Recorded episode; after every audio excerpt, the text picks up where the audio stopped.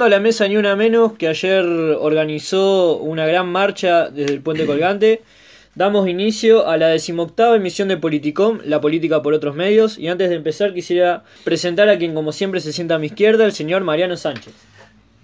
Saludos a todos que nos escuchan en este programa número 18.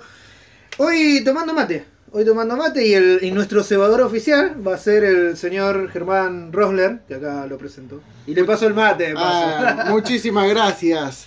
Eh, no sé si sabe la gente del podcast, pero yo empecé a tomar hace muy poco mate.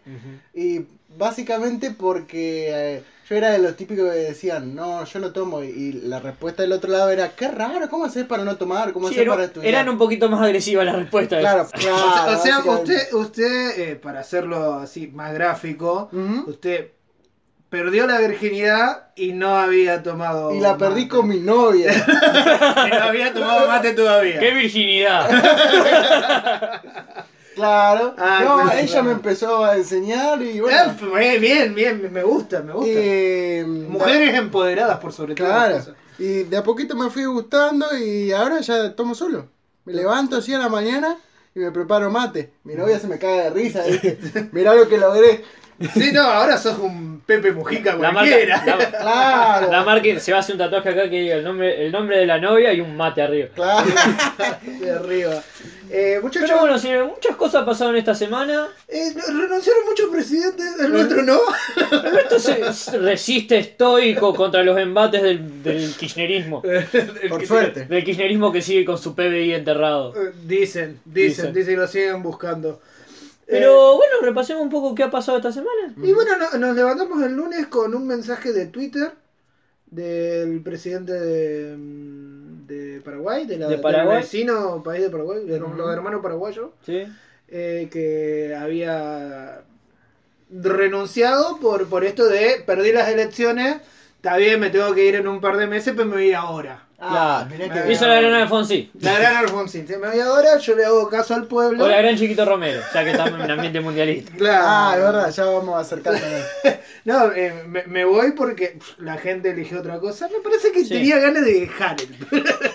Viste, el fierro ya quemaba mucho. Sí, sí, ya se, se la vio venir como decir, uy, tengo que gobernar seis meses con todo en contra. No, ya está, me voy Ya está. ahora. No, No, es- aparte para mí le, le tuvo miedo a la entrega del bastón y del... Sí, ¿por qué están Pero, sí, pero que lo llamen a Piñeiro. A Pineda. A Pinedo, perdón. Piñeiro? Por Enrique Piñeiro. Estaba ahí, viste, recibiendo el batón. Que lo llamen a Pinedo. Es genial Pinedo por esa cosa. Aquí, aquí lo, viste. Soy presidente del temporal por. Se, se alquila presidente por 12 horas. Claro. No, pero sí. Cobra por turno. También tuvimos una hermosa frase de la señora María Eugenia Vidal, gobernadora de la provincia de Buenos Aires. Eh, Ah. ¿Fue esta semana lo de la universidad? Sí, sí, fue esta Ah, semana. mirá, le mandamos un saludo y que se vaya. a- Bien. No, Eh, pero aparte fue eh, todo en un discurso que en nombre de la equidad. ¿Se entiende? O sea, yo creo que en, en el vocabulario de ellos todavía lo están buscando en el diccionario. Que, Claro. Bueno, ¿Qué ey, En, un- pará. en una reunión del Rotary. Claro. No, no nos vayamos tan lejos. Acá, Sí. eh, el eh, profesor, creo que es también Rogelio Aranís, eh, también El señor. señor Rogelio Aranís, Rogelio Alanís. mientras le estaba haciendo una entrevista en su programa al, al señor Cantar, cuando Cantar era Al rector, señor Cantar.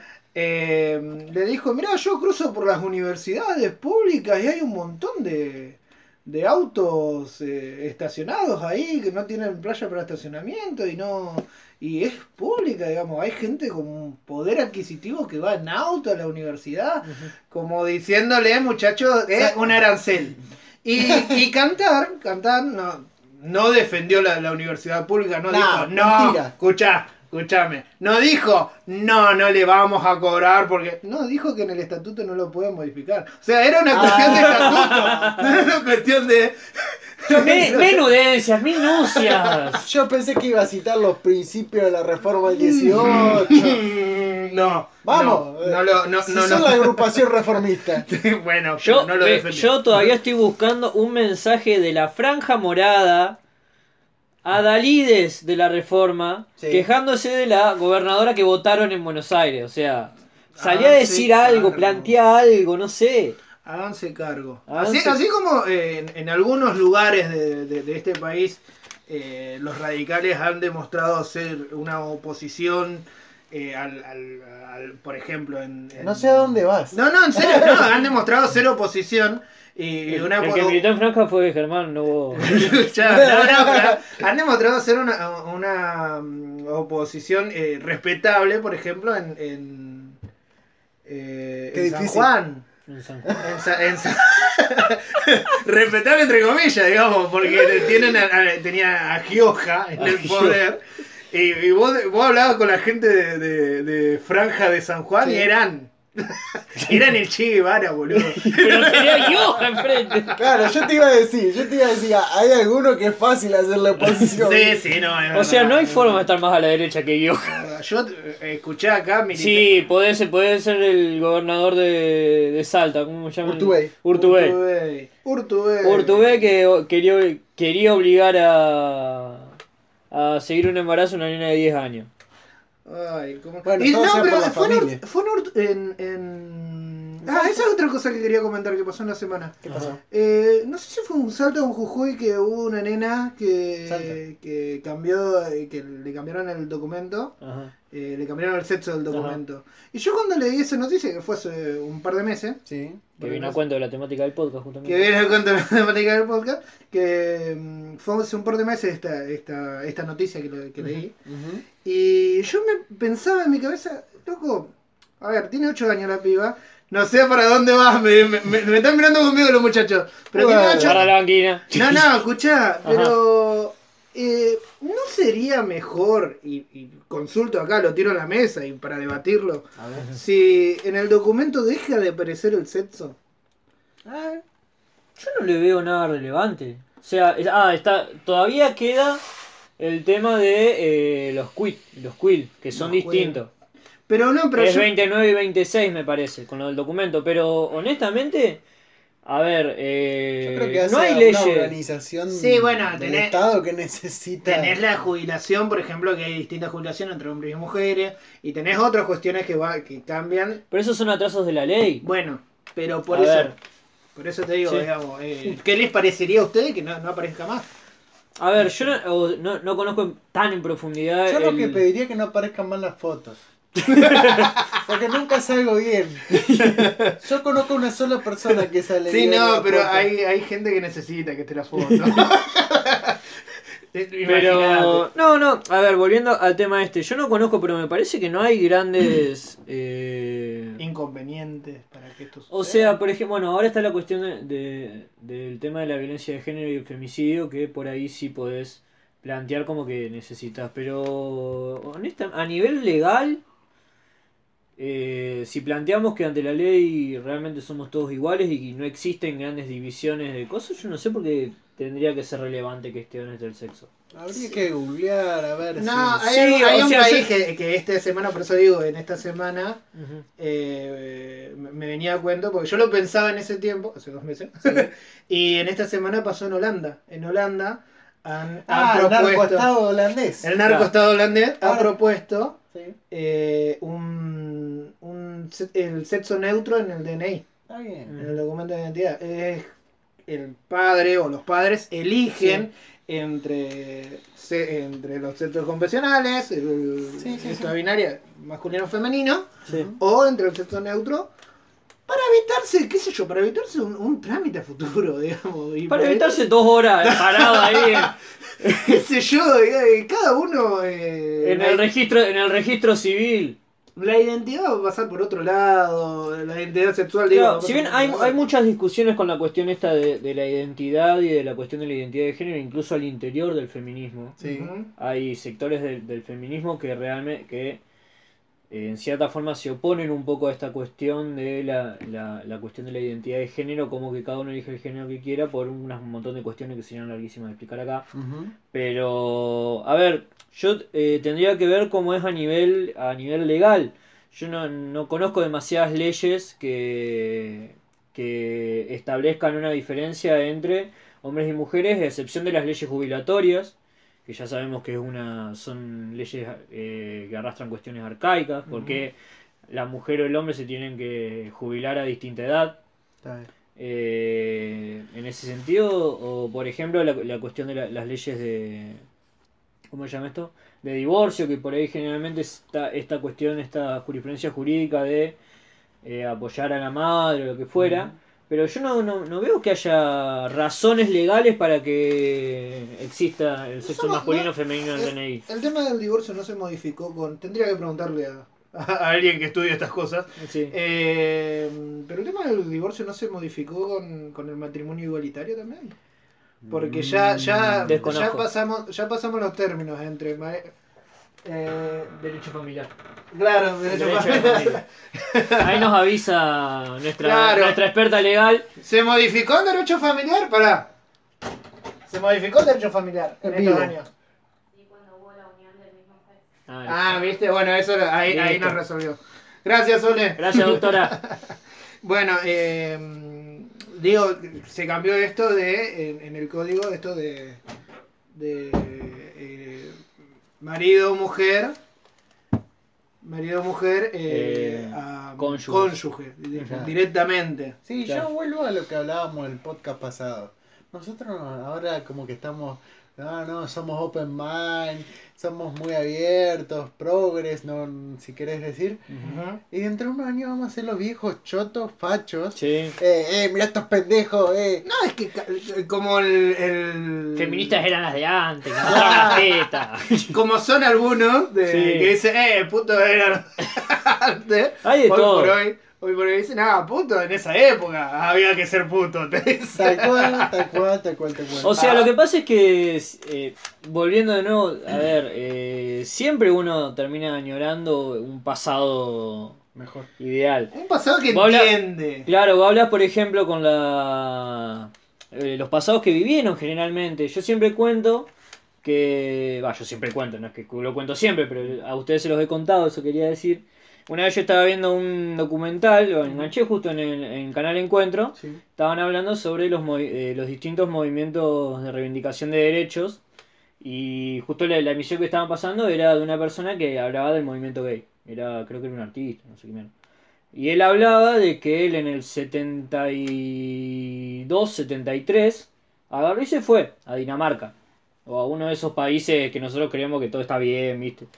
Y se fue allá y dice que vivió un año ahí y tomó contacto con el movimiento gay, qué sé yo, pero lo que él, él no podía soportar eso, porque claro, allá era todo tan liberal, estaba todo tan aceptado, que no había nada que luchar, y él venía acá a organizar eh, la facción la facción eh, homosexual de, de, de la izquierda, el, creo la, la Unión Homosexual Argentina, la CHA, la Comunidad Homosexual. Argentina. Claro, venía de toda una cuestión de militancia, se fue allá. Y los, los gays allá era como que iban y se iban al, al boliche y capaz que se reunían a alguna que otra charla, pero no tenían mayores problemas. Y ese se terminó volviendo porque no podía resistir. Claro. Y que ahora cuando ve cómo están las cosas, si bien es algo que él uh, lo ve como algo cumplido, también le dio esa sensación de vacío, o sea, esa cuestión de decir, llegué a la meta y ya no tengo más nada que hacer. Sí, lo, lo- Hay un montón de cosas para hacer, pero lo planteaba así, de que toda esa lucha que él había tenido es como que... lo hablábamos, lo hablábamos este- en esta semana. Uy, qué trabajo que estoy. Lo hablábamos en esta semana eh, por WhatsApp con, con vos, Fabricio, sobre esto de que yo les contaba a ustedes. De que leyendo sobre el tema del aborto veía que, por ejemplo, en Estados Unidos, del año 72 o 73, no me acuerdo, eh, ya tenían, a- eh, tenían aprobado eh, la, la despenalización del aborto y es legal en todos los casos. ¿Sabes por qué? Porque en Estados Unidos matan presidentes. Claro. No, Como pero, Kennedy, que era judío y Irlanda. no, pero te digo que esto de que todas las luchas en distintos países son distintas. Tal cual. Eh, Sí, no, no, no, yo lo que, te, lo que te había hecho notar, ya que estamos hablando, lo que te había hecho notar en ese momento es que, por ejemplo, eh, en, en Estados Unidos los negros no, podía- no podían votar libremente Ujú. hasta el 56, nosotros desde 1912, obviando los momentos de interrupción de la democracia y qué sé yo, y el fraude. Eh, ahí nadie podía votar, Pero tampoco le- había pero, discriminación. legal- pero legalmente Para mí la democracia empieza en el 45. Claro. Pero legalmente los, eh, los hombres, y esto estoy hablando de los hombres, Ajá. eh, podían votar sin distinción de razas o de cosas. Pero sí había una distinción importante que era la distinción de sexo, que se salda en el 49 con la reforma constitucional del peronismo, que le da el voto a las mujeres. Por eso dije Bueno, que y bueno, papá trajo la democracia. Claro. en Rusia el aborto es legal desde 1920. No sé por qué estuve leyendo esto, pero Claro. es lindo enterarse. O sea, sí, lo que o sea, si vos Ah, te ¿en pones Rusia también? en Rusia desde 1920, o sea, 100 años Sí. atrás. toda la sociedad. Toda la sociedad tiene, tiene sus tiempos en un montón de cosas, lo que no implica que hay que, que hay que caer en la boludez esa de decir, no, hay que dejar que la sociedad se vaya acostumbrando. No, No, hay cosas que no. hacelo y punto. Y tampoco hay que pensar que hay un camino o un modelo que, Sí. que tenemos que seguir, no sé. Yo me porque- acuerdo- El otro caso que les citaba a ustedes en Suiza, que las mujeres no pudieron votar hasta 1976. Sí. Claro. Y acá hacia acá, que supuestamente es un país subdesarrollado. Sí, hay, hay Argentina que- siempre estuvo muy a la vanguardia de un montón de cuestiones. Sí. Después, lo que pasa es que también tiene un montón de fuerzas políticas que están muy, muy para atrás. Mm. Entonces eso que se avanza después se retrocede 10 años. Por ejemplo, nosotros teníamos eh, la ley de divorcio, ya estaba desde el peronismo y después tuvo que esperar hasta el 89 para hacerlo porque las dictaduras militares la habían sacado. Ujú.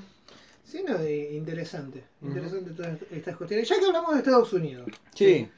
Eh, ayer, ayer terminé de ¿Qué ver. qué es, eh, Universidad Balearon? Eh, no, por eso. uno por semana, ¿viste? Acá Claro, aumenta el no. dólar, en Estados Unidos Balearon Universidad, son como las cosas de todos los días. Claro, no, eh, Ya lo, normal, lo normalizan. Ya no...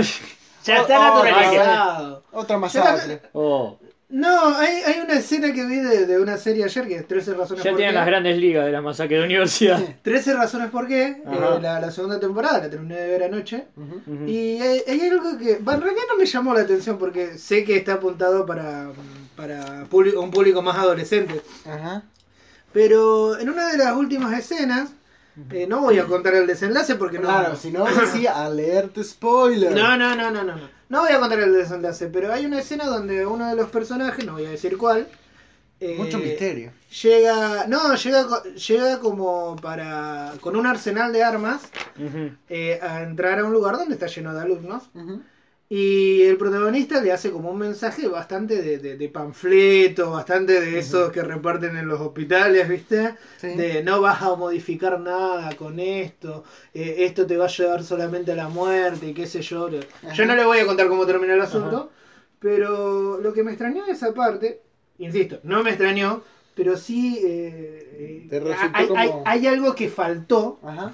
Que no se preguntó en ningún momento, no se cuestionaron en ningún momento de por qué un pibe de 16 años tenía un arsenal encima. Bueno. Pero en ningún momento, no fue una cosa ahí, loco, ¿de dónde sacaste esa Porque está- AK-47? Porque está naturalizado la facilidad con, para, Adqui- con- adquirir con- armas. para adquirir armas en Estados Unidos. Pero, pero Está tampoco el, una... el documental, ¿cómo se llama el muchacho este? Eh, El- la nata de Estados Unidos.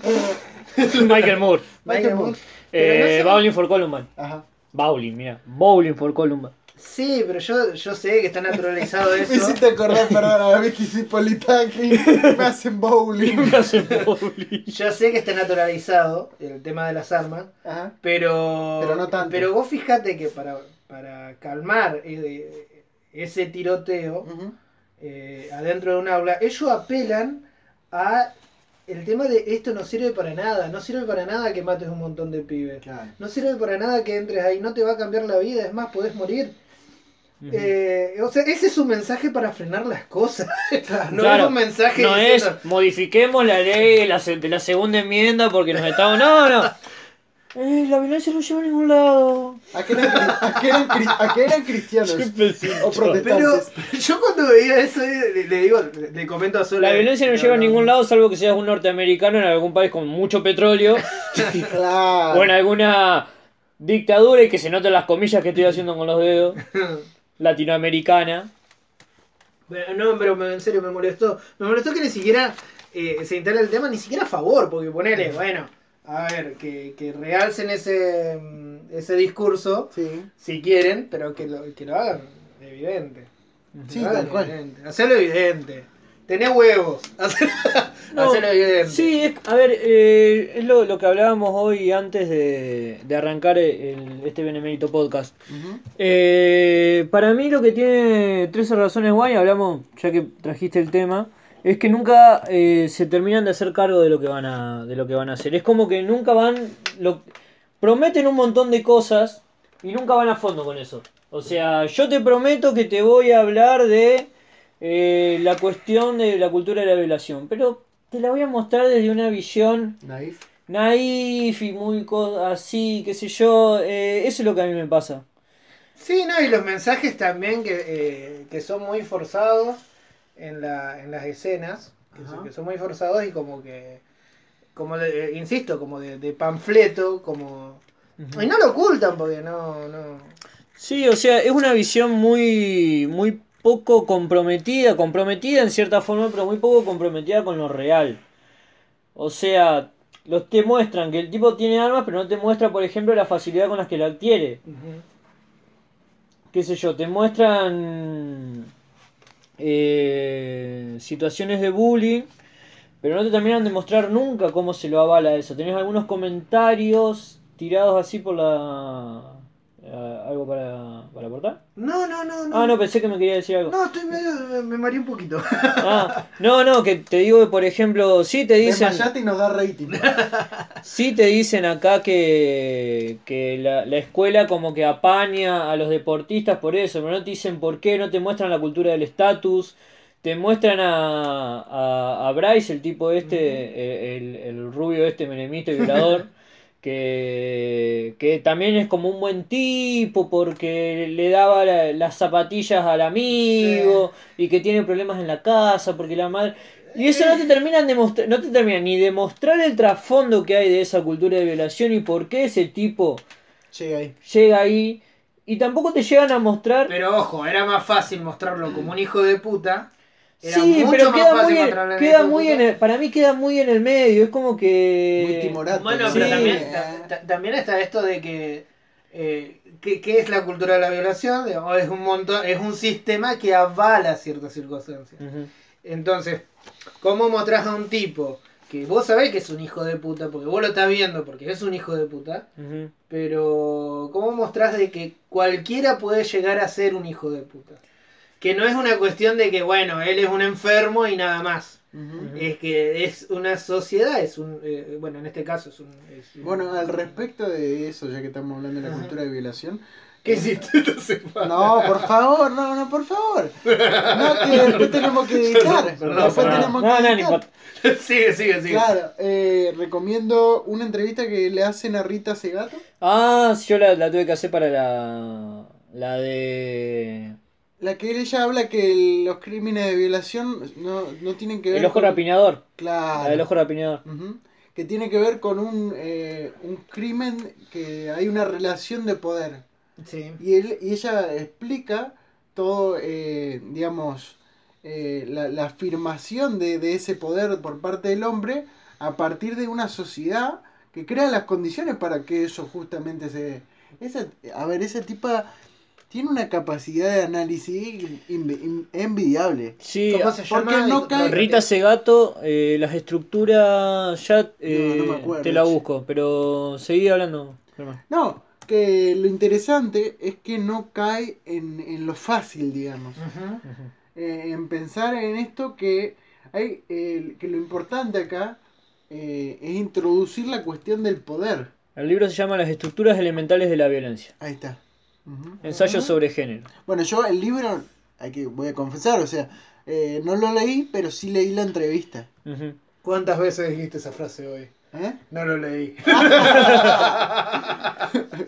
Pero no, sí, está muy bueno porque en la entrevista que, que nombra Germán, que yo también tuve la suerte de leerla porque la leí para un... ¿Un seminario? No, no, para esa, para taller. Ah, esa materia. Taller, claro. eh, sí, esa materia de mierda. no sea malo. Taller de, taller de, le- de lectura y escritura, una materia de la facultad. Y nos dieron la, esa entrevista para que la analicemos. Y la entrevista está muy buena porque plantea cómo a partir de la, de la de la, de la presentación morbosa de la información y la, y la de la información, perdón, referida a los femicidios, lo que se termina haciendo es primero banalizar el tema, Claro. porque te lo muestran tan constantemente que eh, vos no terminás teniendo la capacidad de sentir ese sentir esa empatía con la víctima y al mismo tiempo eso, todo eso está encastrado en una cultura morbosa que ha, de- y rapiñadora que hace que el ojo del ser humano esté, esté entrenado para eso. Él lo llama el ojo rapiñador de los medios, ella lo llama el ojo rapiñador de los medios, y hace a partir de ahí todo un análisis sobre la lógica de los medios y cómo esa lógica de los medios permite la reproducción del sistema patriarcal y de las lógicas patriarcales. Habla de una. Pregunto porque no, no lo leí, lo voy a leer. Sí, sí, ahora. dígalo. Eh, habla, de una-. Sí, yo lo tuve. habla de un efecto contagio de este, de este ojo rapiñador. ¿o? Sí, sí, y lo que pasa es que ella lo plantea desde la estructura de, los me- de la red de medios.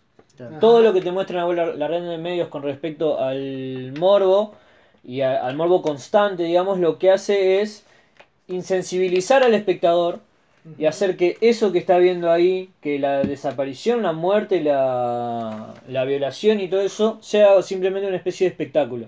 Claro. Una cuestión de banalización. Vos no estás viendo que una mujer y un ser humano fue violado, vos estás viendo un personaje que tenga el nombre que tenga, Kiara, eh, Pamela, Patricia, lo que sea, tenga el nombre que tenga, es un personaje que está representando un rol. Vos no, te da- no tenés la capacidad, por estar tanto, tan metido en esa lógica de los medios. Lo normalizaste. No tenés claro, la posibilidad. No, no, no tenés la capacidad de la empatía. Sí. La, la, la vas perdiendo.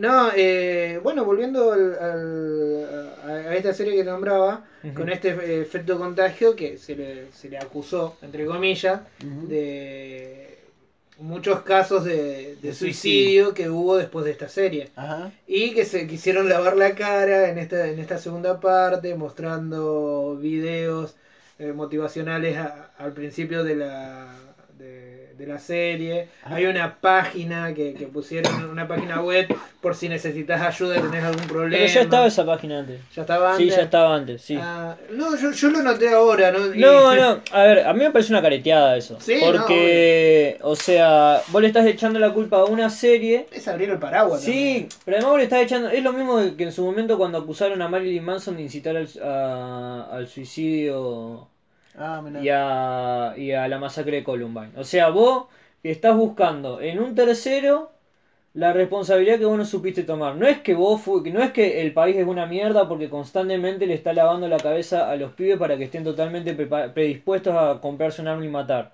No es que vos estás estableciendo una cuestión de estatus dentro de las universidades donde los que no son de, los que no son fuertes o atléticos o lindos o lo que fuera tienen que eh, están excluidos y tienen el digamos el derecho por decirlo de alguna forma de recibir todo tipo de humillaciones y qué sé yo. No vos estás diciendo que son loquitos que escuchan música para loquitos por eso hacen cosas de loquitos.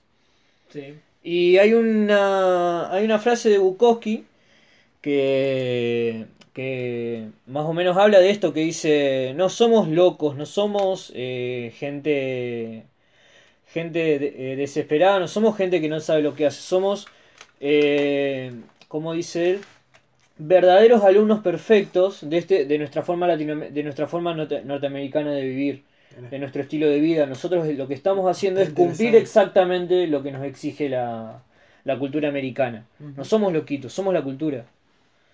Somos esto que se genera que también se puede extrapolar al tema por ejemplo del feminismo y de lo que hablamos muchas veces acá que Ah, cómo, cómo sí. uno termina quedando metido siendo eh, eh, quedando metido en el tema de la cultura de patriarcado y qué sé yo porque es básicamente lo que vivimos toda la vida Yendo un poquito, capaz que me voy de tema, pero es más sobre lo mismo.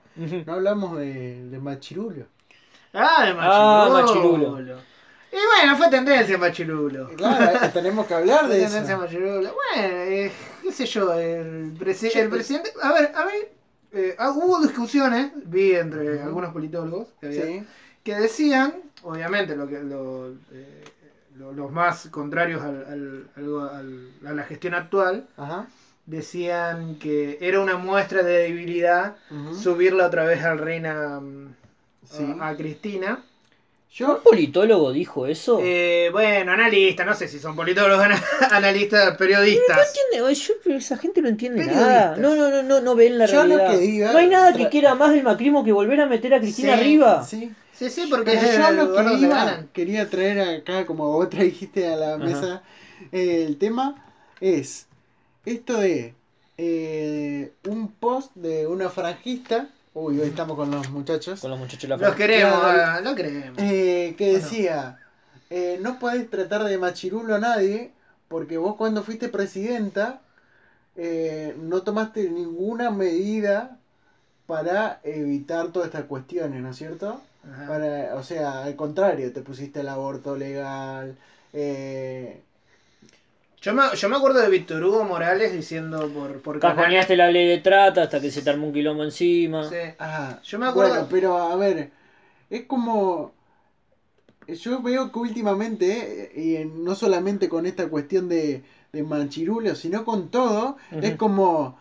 eh, bueno, vos no podés criticar porque hiciste lo mismo. Y cuando está ese argumento, que me parece bien, eh, detrás del otro lado, o sea, la otra cara de ese argumento es, eh, no me vengas a decir que Macri, por ejemplo, tiene offshore, ¿dónde está tu plata de, de Santa Cruz? ¿Dónde la dejó Néstor? Y, y yo pienso, pero, ¿cómo? O sea que Macri puede tener offshore porque Néstor, o sea... O sea, las dos cosas están Claro, mal. Las eh, dos hay, cosas hay están una, mal. Hay una defensa eh, encubierta, hay una defensa que, que queda marcada. claro, Es el famoso, el que decía Cristina, le hacen el juego a la derecha. claro. Digamos, ustedes me atacan a mí, pero le están haciendo el juego a la derecha. Y. Y es que es difícil, vos tenés que aclarar todo el tiempo de que lo, vos sos una mierda y vos también sos una mierda. Y es como complicado hasta en el discurso hacer eso. Y sí, Lo que pasa es que en realidad la, la cuestión acá parte de que la gente no. no la, la militancia que se ha generado, si bien siempre fue así, pero no es una militancia en la que se base a partir de cuestiones de. Racionales. Eh, sí, no diría racionales porque hablar de racionalidad en política es como un poco... Pero ponen, no, hay no parámetros claros, o sea, eh, Cristina, que ya que estamos hablando de ella, eh, puede acusar de machirulo a Macri, pero eso no le quita haber hecho una mierda. no haber hecho una mierda por los derechos de la mujer. Claro. O sea, eh, o por, en realidad por los derechos de la mujer, por las cuestiones que defiende el feminismo, como ya sea eh, cajonear la ley de trata, para darle para ayudar a sus, a sus amigos gobernadores del noroeste en Tucumán en Coso que están Formosa. que están todos sostenidos por redes de trata eh, cajonear la ley de aborto legal nunca dar una discusión al respecto. Todo ese tipo de cosas no lo puede ahora tampoco se le quita el hecho de que Cristina haya haya hecho todas estas cosas que Macri haya sacado plata para la, las fiscalías de la mujer haya reducido el gasto en... O sea, todo esto no... Y a ver, ese, el, básicamente, eh, no se dejen llevar por las locuras de Cristina. A ver, el hecho de tratar de loco a una mujer es eh, di- directamente quitar cualquier tipo, Tipo de de, discusión. Claro, no se puede discutir a partir de ahí. Ahí no hay política. No, No, no, no, no existe... O sea, existe política, es una forma de hacer política, pero no es una política que realmente sirve, es en realidad una política de eh, la lógica del discurso. O sea, yo te trato de, como si de deslegitimar tu discurso atacándote directamente, es un argumento ad hominem. Claro, una Eh, falacia. no- una falacia, no tiene sentido. Ahora, eh, Era también avisando, en- digamos el marco de esto, avisando de que él iba a vetar la ley eh, sobre... Otro tema importante. Sobre Sí. tarifas, eh, esto de retrotraer las tarifas a, ¿qué mes era? Eh, diciembre de 2017, Eh, a, a noviembre de 2017. 2017. ¿Noviembre? Eh, era- Noviembre de 2017. Eh, Era como atajarse, decir, mirá, bueno, eh, yo la voy a vetar y la culpa de no va a ser mía. Si la veto, si sale la ley, si Es sale la culpa ley, de... es culpa de ustedes que la votaron. Claro. Yo la voy a vetar. El que avisa no traiciona. El que avisa no traiciona. No, y esto, y hoy hablábamos del efecto contagio. Ujú. El efecto contagio. Tal vez yo no. eh, ayer miraba, por ejemplo, eh, la- a- anoche me, me fui al cine, cuento. eh, fui a ver Deadpool. Y Deadpool. eh, Deadpool 2. Deadpool 2. Y. mm, Se encontró un- tiene- Encontró un cine que era el único cine que seguía pasando la La una. 1. No, y bueno, y en esta, en esta película lo que se usa mucho es eh, la ruptura de la, de la cuarta pared, Sí, el tema sí, sí. de eh, el sinceramiento de, de, de la producción, de muchas cosas, el falso sinceramiento en Sí. realidad, porque hay otras cosas detrás. Y yo lo he visto a esto, por eso hablo, por ahí estábamos hablando de efecto contagio. Y he visto, y he visto estas situaciones en varias cosas. Por ejemplo, los discursos presidenciales, Sí. obvio, hablan de una cosa de yo siempre digo la verdad. Yo, nosotros nos estamos sincerando. Esto no es ajuste, es, nos estamos sincerando, le decimos la verdad. Fiscal. Y lo he visto en dos publicidades que están, que están al aire ahora. ¿Cuál es? Que una es la de Banco Galicia. Ajá. La de, mm, de Ah, la, la- otra la Claudia, otra Claudia, se cayó un contrato de, de, mm, de marketing. Sí. y, y bueno, y muestran que hay otra Claudia, qué sé yo. Y después hay otra que es, eh, que hasta, a mí no me gusta, es pesada, no me da gracia sinceramente, pero sí buscan esta idea de sincerar, de mostrar el detrás de cámara de lo que es una publicidad, que es el de Ah, esa no la vi. No. Tengo. Fábrega. Fábregas, digamos, hacer como que se equivoca en la reunión de producción de esto, de Ah, aquello. Yo lo que tengo miedo es que esto se vuelva una tendencia, una tendencia Disculpame. que siga en el tiempo. Disculpame, pero lo estamos hablando de hacerlo para un aviso de un vivo del podcast.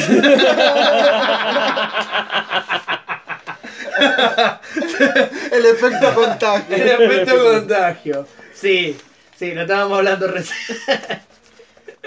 Pero sí, no, no es la nada, porque es algo que estaba pensando acá. un- un- Ese pensamiento lateral hermoso que tenés. no sé, pensamiento lateral que no tiene nada que ver con nada. Pero sí, bueno, el, el que, el- el- los que fueron, no sé si pioneros de la palabra, pero sí que nos quedó mucho en la cabeza, Ujú. es eh, la publicidad de Sprite. Después de esto se lo vamos a cobrar a todos. Lo, lo último que digo, después no sé si Fabri vos querés seguir por, eh, por ahí. Eh, como ustedes quieran, señores. Sí, No, lo último que digo, quiero descargarme con. Fuiste a ver Deadpool, quiero descargarme con el Cinemark. ¿Qué O sea, pasó? Tiene. el- es un cine de mierda, básicamente. Primero. Ah, o sea que la plata que me pasó Cinemar para que le hagamos promoción no, No, se la debo. va, no. Ah, no. Eh, no, esto va cortado. mal editado. Cinemark es muy bueno. Muy bueno. Eh, no. Tiene varios problemas. Después, Empe- perdón. para empezar, no piensa en la gente. O sea, si yo pies- empiezo, voy a la función central, vos no me podés estar lavando los baños antes de empezar la función central. Cierto, tienes razón. Pará, pará, pará, pará, pará. ¿Vos me estás diciendo que Sí. los empresarios no piensan en la gente? Sí, Pero el Segundo. presidente me dijo otra cosa. ¿Vos decís que el presidente... ¿Vos decís que los presidentes y los políticos mienten? no quiero ser hacerle el juego al kirchnerismo. No voy a ir por ese camino. Debe haber sido un error mío. ¿Qué pasó? En segundo lugar, ya va la tercera película que voy. Arranca la película y las luces están prendidas. Sí, es verdad, es verdad, también es verdad. Y en es tercer verdad. lugar, hoy esta semana quería ver Han Solo, que ya es la segunda semana. Y lo había acompañado de No, no, el chiste boludo.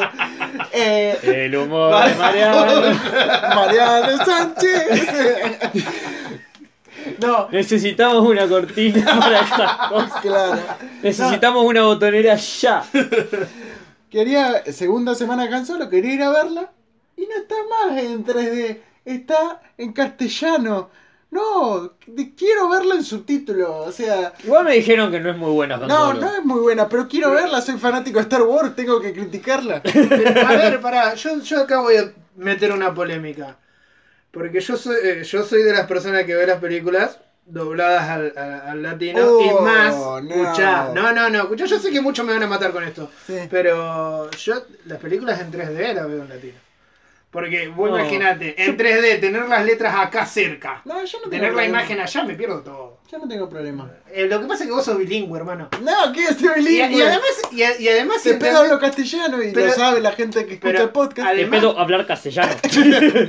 Y, y además, si entendés inglés, debe ser recontra más molesto tener las letras acá en, el- en la mitad. Y es un poco molesto porque, a ver, a mí me pasa, y yo no soy Shakespeare, Pero un poco entiendo por, porque eh, me, me, me tuve que acostumbrar a ver un montón de cosas en inglés, entonces Ujú. ejercité mucho. ¿Por qué? Porque hay muchos en YouTube, por ejemplo, muchos programas que a mí me gustan de la televisión inglesa y no todas tienen subtítulos. Por ejemplo, los programas de Graham Norton, hay algunos que están, pero los programas completos no tienen subtítulos o, Sí. o tienen los subtítulos desfasados. Entonces me acostumbré y es un poco rompepelota, pero te acostumbras rápido. Sí, Pues, te acostumbras. el problema Sí, es no el problema es cuando lo- cuando el subtitulado es malo. Por ejemplo, también. cuando vos estás escuchando así, yo como muchas cosas no las capto, también trato de ver en Ah, bueno, en también. Deadpool, Leli me dijo que todo el subtitulado, o sea, hablaba de, eh, alerta spoiler, los, el, eh, hablaba de Chayanne Sí. y no, o sea, no se refería a Chayanne, pero en el subtitulado te metían Arjona, Chayanne, como para que nosotros nos riamos, digamos. Claro. Y te reías. Sí, sí, sí. Lo, eh, el tema es. El tema es que hay chistes que, que tenés que adaptar. A ver, Obvio. eh, en Los Simpsons pasa un montón de veces. Eh, los... Hay Vos te vas a acordar más que yo, vos te vas a acordar por ahí más que Germán. Pero los especiales de María Ronchita Alonso. Sí, bueno, Cuando uno- dice, cuando eh, la familia que hacen la, la joda al resplandor van a la casa de Burns y dice, esta casa eh, es muy antigua, ha sido sede de rituales satánicos, Sí. eh, está construida sobre un cementerio indio y ahí nadie les chupa y todo, que menciona todas esas cosas y nadie les chupa un huevo. Y después dice, y tres especiales de María Ronchita Alonso. Y yo me dice, uy, qué escalofrío. No, bueno, María Ronchita Alonso es una actriz mexicana, a Sí. nosotros no nos genera nada. Claro. No, eh, estaba pensando, pero no es de los Simpsons, es de Futurama, eh, cuando descubren el esqueleto de Chespirito, por ejemplo. que no es el esqueleto de Chespirito, sino es de, de- de un Ajá. actor eh, estadounidense, canadiense. Por ahí. Sí, hay chistes que los adaptan bien y hay chistes que los adaptan No, mal. pero eh, termino con esto. Sí. Ver una película subtitulada eh, en 3D. Sí. No. Bueno, no, no, no, yo no, no, te, te genera, no tengo eh, te- genera el tema de la profundidad, el tema de las letras tenerlas acá cerca. Yo no tuve a mí me marea. Ustedes discúlpenme. Yo cierro con Yo la única película en 3D que vi fue El Rey León cuando la pusieron de nuevo. Así que por mí No, yo cierro es algo que no domino, pero pues, ya que hablo de tantas cosas sin saber, voy a hablar de esto. A mí me gusta que las de 3D tengan subtítulos. No, yo cierro con esto. Cinemark no piensa en la gente. No. Y ya, estábamos hablando Mm. y entonces generalmente hablamos con Robert y, y Robert tiene la misma opinión que yo. Robert, el, el personaje invitado. El personaje Eh, sí. Y, y le digo, viste, no, que si tuviera plata abro un cine o algo parecido. Y él me pone algo parecido, un bulín para camioneros. Bueno, pero con tele. claro. Aquí, eh, alquilar Netflix y ya. Un bulín para camioneros, ey, con trabajadores en blanco, todo en regla. Todo en No, yo regla. estaba, cuando tenía esa imagen era una parrilla así, Eh, de la ruta. Sí, no, no. Y vos podés estacionar tu auto y ver Netflix. Claro, eh, puede ser. O sea, vos, o sea, en realidad tenés, O sea- metés así todo como todos galpones tipo, y pones pantallas grandes Tengo- y el tipo en el camión se tira así. Igual ahora los camiones vienen con televisor, Netflix, qué sé yo, le chupa tres huevos. Pobre Pero bueno, señores, nos estamos extendiendo demasiado, estamos caminando por caminos sinuosos, muy sinuosos. Yo voy en camión. Y le mandamos saludos a No, Moyano. Yo voy a decir lo mismo, estamos conectados. Ah, estamos conectados. Yo no voy en tren, voy en camión. No necesito a nadie. Bueno, señores, no extendamos más esto y pasemos. Todavía no hablamos del tema principal de este no, podcast. no, déjalo para después. No, no hablamos todavía del tema principal de este podcast, que va a ser el libro El El beso. beso, de la mujer araña, del señor Manuel Puig. Así que bueno, eh, yo voy a... ¿Seguro que se llama así? Me parece que leí otro entonces. No, no mentira, mentira, un chiste, un chiste. un chiste. No, sí, porque en una parte Molina... ¿Quién es Molina? El gay. No había gays en este libro. Pero en todo el libro de Manuel Puig hay un gay al menos. Ah, yo leí Wizzy al año. Ay, Manuel Puig, yo leí Arturo Puig. Ah, mirá, me acaba de chorear un. Ah, Te lo robó, te lo robó. Bueno, bueno. Pero vamos a arrancar al top 5, al top 5 en realidad. ¿Por qué dije top 5? ¿Qué, Top, top, lobo- qué- qué lobotomizó cultural del orto que soy? Top 5, señores. Para presentar el tema y para presentar el texto. Así que va a ser un top 5 sobre eh, las cinco, las cinco novelas históricas argentinas, medio específico, cinco novelas eh, políticas argentinas del siglo XX. Las vamos a tener que leer todas en el podcast. Sí, Hay una que podríamos leer. ¿Cuál? Pero después. ¿La gran aldea? No, ¿cómo se llama? La aldea. Que cuenta la historia. Esa de- es una película. esa es No, una no, película no, no, no, Bacon. no, no me acuerdo cómo se llama el nombre, pero cuenta la, la- la historia de una familia en, eh, durante los 30 años de, de transformación argentina. El peronismo. Rivadavia, no. De Mitre, Avellaneda y Roca. ¿Mitre, Avellaneda y Roca? ¿Digo bien? Puede ser, pero no son 30 años. De- ¿No era la generación del 80?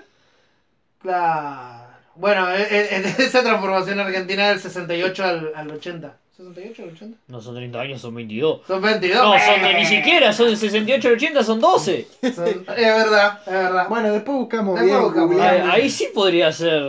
Ah, Ahí, después buscamos, después buscamos. Era, era linda novela, me acuerdo yo de la gran Sí. No importa. sigamos. Bueno, Bueno. ¿quién te hace los honores, Fabri? Usted, por favor, señor Germán. Bueno, Primero voy a explicar algunas cosas de este top 5. Primero y principal, eh, yo eh, la cuestión de la literatura política la entiendo desde un, lugar desde un lugar particular. A mí no me gusta la literatura panfletaria, no me gusta la literatura política que en vez de ser una historia o una novela que analiza el lenguaje son en realidad panfletos acomodados literariamente. A mí me gusta, como decía la vez pasada con el tema de, de los, los discos políticos, esta cuestión de el Estado, el contexto, el, El hombre. el hombre, eh, la sociedad y el, y el Estado, toda esta cuestión de cómo el hombre vive bajo determinados procesos políticos. mm, Y por eso elegí cinco, cinco novelas que no son novelas que, o sea, no es que ah, no, no, no son novelas que puede llegar a sorprender a alguien. Una me parece que sí, que no está muy considerada como novela política, pero para mí que lo es. Eh, no son novelas que me saqué de la galera, viste, hay un autor chaqueño de, Claro, no, no. de la, del 1910 que escribió una novela sobre la conquista del desierto y yo acá te lo traigo. No, son autores muy conocidos, novelas que obviamente que muchas de ellas van a estar en, en cualquier top de novelas históricas argentinas. Y bueno, yo las traté de elegir y, y plantear por esta cuestión que digo. No son novelas panfletarias, sino que son novelas que se van más a la política, la descripción del individuo frente a la política y la, la visión del individuo frente a determinados procesos políticos. Perfecto. Perfecto, se entendió. Así que, señor Germán, si es tan amable.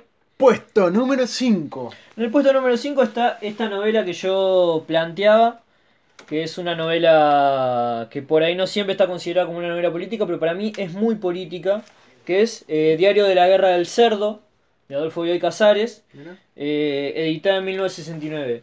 Y con esta novela lo que suele pasar eh, es que, debido al contexto en el que está, debido a la temática que elige, queda eh, muy pegada a una cuestión de, de- de la aparición de las juventudes como, como actores en la política, que se da a partir de finales de la década del 60, como ya hablamos en su momento en el... en el- Los imberbes. No, no, no, es antes. Eh, como ya hablamos en su momento de... cuando hablamos de, en el podcast sobre rock. Eh, la anécdota acá es, es bastante sencilla. Diario de la Guerra del Cerdo habla de, de Vidal, una persona mayor y su, y su grupo de amigos, Willy y un par más, eh, que de golpe empiezan a ver cómo los jóvenes eh, matan a los viejos. Sí. O sea, básicamente los jóvenes empiezan a tomar represalias con los viejos tratando de hacerlos desaparecer y de, y de dejarlos totalmente aislados. Mirá. La novela eh, no es como. no es eh, panfletaria, no es que hay grandes de, discusiones políticas o ideológicas de por qué lo- los jóvenes hacen eso, no. Te plantea la situación de que lo están haciendo y dejan a los. A, lo- a los viejos, a los ancianos, eh, que, que vayan tratando de entender el porqué. Y lo que tiene bueno est- esta novela es que Bioy Casares la plantea como una. En realidad, como una alegoría del tiempo, Ajá. al paso del tiempo, un, un libro contra la vejez, pero termina quedando tan pegada a, a su contexto que la, la novela se vuelve muy política. Porque al plantear esta idea de que los, los jóvenes asesinan a los viejos, Sí. plantea la idea de eh, lo que estaba pasando en ese momento en la época del mayo francés, el rock, la aparición de los jóvenes en contraposición a una sociedad dominada por, por los adultos, toda esta cuestión de la, la irrupción de las nuevas olas y qué sé yo. Pero perdón, él no lo piensa como eh, un mensaje conservador, como diciendo, mirá, esta. No, no, no. No, eh, no, no tiene esa función. La no, novela. no, si bien Adolfo Bioy Casares era absolutamente conservador, eh, Todos mí sabemos que el revolucionario era Borges. era Borges. Yo me imagino, imagínate si el revolucionario era Borges, lo que esa revolución. Pero hay una cosa que el, eh, el mismo Borges eh, plantea en general ¿no? sobre esta obra, que dice que las obras ignoran las intenciones de su autor. Ajá. Y Bioy Casares probablemente durante todo el momento en el que estaba eh, escribiendo Bien. esta novela lo que planteaba era, bueno, voy a hacer una novela donde los jóvenes maten a los viejos para hablar de la vejez y qué sé yo, y del amor en la vejez, y esto, bueno, es una novela como cualquier otra. El tema es que lo saca en un momento y en un contexto donde esa novela se resignifica muchísimo, Claro. que es algo que le que, y que sucede algo similar a, a lo que pasaba con Casa Tomada. Ajá. Se plantea que esta novela en realidad lo que hace es ver a una persona como Bioy Casares, eh, conservador y de la, miembro de las alta, de la alta alcurnia argentina, de la aristocracia, a partir de esa novela que supuestamente es inocente, eh, empieza a extrapolar todo lo que a él le sucedía con el tema de ¿El peronismo? de no no de, de las Ah, de, las- perdón, me- de los movimientos de los movimientos juveniles que empezaban a aparecer en esa época Me perdí con. y hablo de Casa Tomada porque Casa Tomada pasa lo mismo. Cortázar escribe Casa Tomada a partir de un sueño que él tiene. Él pensaba que era un sueño inocente y cuando se da cuenta de lo que... Cuando muchos años después empiezan a, a leer aparecen las interpretaciones de que en realidad lo que Cortázar estaba tratando de escribir era una alegoría al peronismo. Claro. El peronismo como ese, ese intruso que empezaba a meterse en, en esa casa de aristocrática y qué sé yo, que era la Argentina previa al peronismo, Sí. y un montón de gente que empezaba a invadir, que esto es muy evidente cuando se empiezan a plantear, por ejemplo, los jóvenes que, de clase baja que empiezan a ir a la universidad y toda la cuestión. Todo esto a un Cortázar que era de, que era de derecha, que era fascista y que más allá de su visión de izquierda nunca dejó de serlo del todo, eh, tiene mucho que ver con el diario de la guerra del Salto. A mí esta novela me sorprendió mucho porque yo vi Casares había leído un par, por ejemplo, Salir al Sol, no me había terminado de gustar mucho, tiene un tiene un estilo muy depurado, pero al mismo tiempo un estilo que a mí a veces peca de, de un poquito estéril. Ajá. O sea, si bien juega mucho con el tema de la de las distintas voces y, y las distintas formas de hablar, los distintos léxicos, siempre me termina pareciendo como que entre lo que dice Bioy Casares y lo que relata siempre hay como una pequeña distancia. Cuando me parecía, cuando leí las, las primeras obras. Cuando leo este diario de la guerra del Salto, que yo lo leí bastante chico, debe haber tenido 16 años, eh, me rompió mucho la cabeza haber captado toda esta cuestión por debajo que había Sí. esta cuestión de este asesinato de las de los jóvenes de los viejos que si bien se habla de cómo los matan a uno lo matan en una cancha a otro le meten un botellazo nunca está expresamente no es que aparecen los jóvenes y dicen yo voy a matar a los viejos porque los viejos están sino que está como como afuera por fuera nunca se habla de eso pero está. Así que bueno, por eso yo creo que la considero en este top 5 una, la, el quinto lugar. Puesto número 4. Puesto número 4 aparece eh, Los Siete Locos de Roberto Art. Eh, la, primer, la segunda novela en realidad, la primera es El Juguete Rabioso. Roberto Art edita esta, esta novela en 1929, en el último año del irigoyenismo. Y esta novela lo que tiene es que tiene una matriz principalmente existencialista. Eh, la cuestión, si bien la cuestión de la política aparece, porque uno de, las, de, los argumentos centrales es el personaje principal, Remuer Dossain, que es un tipo muy, que es un tipo muy, muy par- similar, no sé si ustedes leyeron a Dostoyevsky alguna vez, pero tienes esos Intenté, personajes, te juro que intenté Sí. leerlo y eh, memore- memorias de eh, Memorias del subsuelo. del subsuelo. Y yo tengo algo que siempre me conecto mucho con lo que estoy leyendo. Y cuando Ujú. me hizo mierda dije, chao. sí, no, el Memoria del Subsuelo es un mierda". libro terrible. Dilo tuyo. No lo leí. No, no, no, leí, no. Eh, ¿Qué te pasa? No, no, no, no. Pero igual eso lo empecé a inventar él, porque vos dijiste una sola vez que no había leído algo. Es- Ah, claro, en el, en el, pero antes. Antes de que dijiste, no, no leí el libro. Pero Lo lo dijo dijiste una vez, no es que lo dijo todo el Dos mundo. veces lo dijo. Bueno, no importa. Bueno, no importa. Eh, en fin. Esto se arregla después del podcast. Sí, en fin, eh, en Los Siete Locos, Remor Dosain, que es el, el personaje principal, eh, es una persona que es una persona, es un personaje muy solitario, muy solo. Apenas arranca la, la novela, el tipo lo deja a la mujer, lo deja por un general, un general que se le caga de risa, o sea que le hace ver que él es inferior. No, Sí. no, no era un general, era un... Bueno, no importa, era un soldado. Ajá. Y lo que termina pasando es que eh, en ese vacío existencial termina juntándose con, con, el, con el personaje del astrólogo, que es el ideólogo de una eh, revolución que se va a hacer a partir del sostenimiento de, de- de una red de burdeles. Ah, Entonces conoce a Rufián. Melancólico que iba a administrar esos, esos burdeles y conoce a, a, a la Colora, que en este momento no me acuerdo el nombre, no lo tengo anotado, que era una de las prostitutas. Ajá. Y lo que termina haciendo a partir de eso es que te va mostrando en realidad, eh, a- si bien es- tienen muchas cuestiones de análisis político de, de, eh, la- los, los desastres del capitalismo, la alienación que sufren, también hay mucha cosa de esta cuestión personal, o sea, esta gente que está metida en un proyecto colectivo de revolución, lo hacen no tanto por la, ne- por la cuestión de la necesidad de un cambio y la libertad del hombre, sino por el, por, para enfrentar su mismo vacío de existencia. Ah, está interesante. O sea, es muy buena, es muy, es muy oscura y nunca y la verdad es que es una novela que que nunca termina de eh, y esto no lo digo como una crítica, sino como una de las mejores cosas que tiene, es que nunca termina de ser abiertamente política, pero al mismo tiempo es muy política, porque si bien tiene toda esta cuestión de la revolución y hay un uno eh, hay un par de capítulos donde hay una discusión política sobre cómo hacer la revolución y por qué el capitalismo es una mierda y qué sé yo, esa, eh, la lectura que termina haciendo Roberto Art de eso y la forma en que están planteados los personajes hacen que vos nunca te puedas despegar de que esa visión capitalista de la esa visión en contra del capitalismo también parte desde un infierno personal que es el infierno del vacío existencial del no tener nada por qué agarrarte y te agarras a una causa porque es lo único que te queda por eso a mí me parece realmente una excelente novela. No elegí Los Lanzallamas, que es mucho más política, pero es mucho más política en el sentido de acción política directamente. Eh, eh, preferí los Siete Locos porque, como yo dije, me, me gusta más porque enfrenta al individuo con la sociedad, enfrenta al individuo con el contexto donde vive. Y tiene una cosa existencialista que a mí me gusta mucho. Así que bueno, ese es el puesto número 4. Puesto número 3.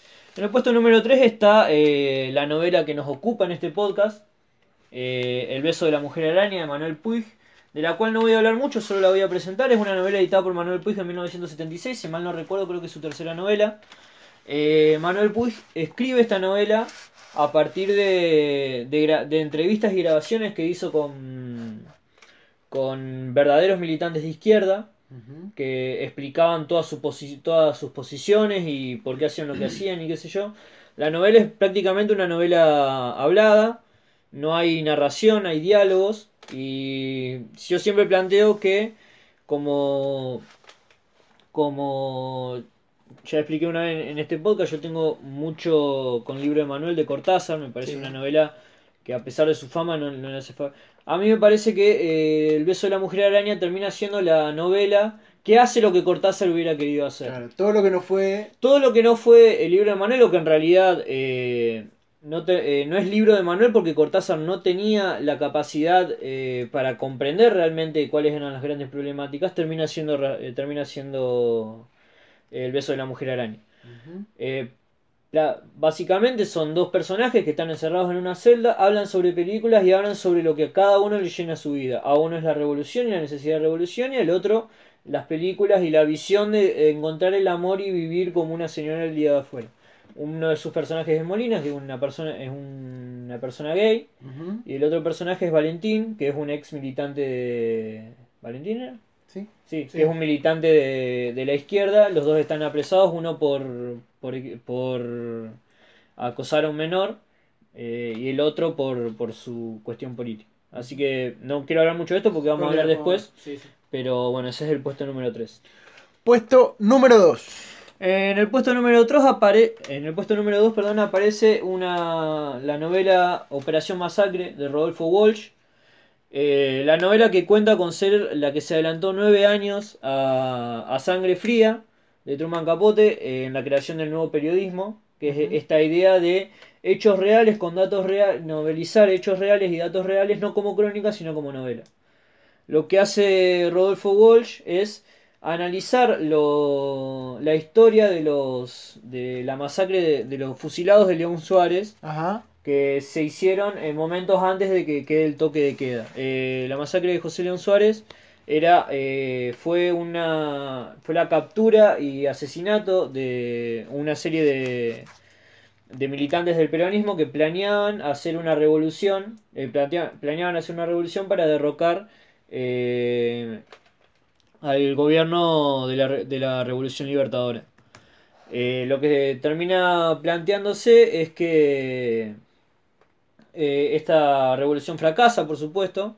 Eh, se entregan los, Los cabecillas. los cabecillas y un grupo de personas que supuestamente se habían juntado a, a ver una pelea de boxeo, que iban a ser uno de los que tenían, de una de las células que iban a cosas, son subidos, son capturados por la policía, llevados a un, a un, a un, ay no me sale el nombre ahora, a un baldío en José León Suárez en Buenos Aires y son fusilados. Ajá. Hasta ese momento, si bien se conocía la historia por oídas, nunca se, se, había, se había escuchado de la, de la existencia de, de sobrevivientes. Sí. Y ahí, eh, a mí me gusta mucho porque Piglia plantea que la, eh, también el inicio de esa especie de prólogo que tiene el libro, donde se relata cómo Rodolfo Walsh em, pasa de, eh, a investigar eso, él en un momento está jugando al, al ajedrez y alguien le comenta sobre los fusilados de José León Suárez y le dice, hay un sobreviviente. Ajá. Y a partir de ese sobreviviente, Rodolfo Walsh empieza a buscarlo y a partir de eso empieza a juntar datos y empieza a escribir Operación Masacre. Una novela que es muy buena, tiene eh, una cosa de que es un lenguaje muy directo, Ajá. muy descriptivo, pero al mismo tiempo muy cuidado. Eh, Rodolfo Walsh en este caso se plantea un poco, si bien tiene sus partes donde habla de, pero es neutral. Él lo único que hace es mostrar cómo fueron los datos a partir de los testimonios y la verdad es que es una novela excelente y yo realmente la, la recomiendo. Puesto número uno. Eh, en el puesto número uno aparece una novela que tampoco suele ser mencionada eh, dentro de las novelas políticas, pero que a mí me parece que es una, si, es- si no es la mejor novela novela política de la Argentina, no, no sé cuál será. Una que Eh, escribió Majul, disculpa. Claro. Eh, el- es de Glosa, es de Juan José Saer. Ajá. La novela se llama Glosa. Y Glosa, eh, como casi todas las novelas de Saer, está ambientada acá en Santa Fe. Eh, Glosa eh, relata el seguimiento, el seguimiento del paseo de dos personas desde, desde San Martín y Boulevard hasta que son calles de acá, eh, desde San Martín y Boulevard hasta la casa de gobierno. Y a partir de ahí lo que empiezan a entretejer es que los dos empiezan a hablar de una fiesta a la que ninguno de los dos asistió. Son dos personajes, uno es Ángel Leto y el otro es el matemático, que nunca se, se, dice el nombre? se dice el nombre. Le dicen el matemático porque es, es ingeniero químico. Mm. Y bueno, a partir de ahí se van entretejiendo un montón de charlas y qué sé yo. Lo que tiene esta, esta novela es que nuevamente no se habla explícitamente de la, de la política, pero la política está totalmente siempre presente. Recién al final, recién en el medio y más al final, empieza a ver cuando se empieza a, a, a irse en el tiempo la novela, porque la novela lo que tiene es que tiene una estructura un poco anárquica en el sentido de que a partir de que se va desarrollando la, la novela, empiezan a aparecer hechos de la vida, del futuro y del pasado, Uh. que no necesariamente tienen que ver con el presente, pero está tan bien manejado eso que fluye, fluye muchísimo. Para mí Glosa es sin lugar a dudas la mejor novela de Saer. Saer es un escritor que me gusta mucho. Y la política aparece en dos cuestiones principales. Primero, en que el matemático forma parte de un grupo político de los estudiantes de ingeniería El Alde. y en el, en el momento en el que está haciendo, en el que está caminando, lo que está haciendo es repartir, eh, repartir panfletos sobre una, una opinión, no me acuerdo en este momento si la dice en ese momento.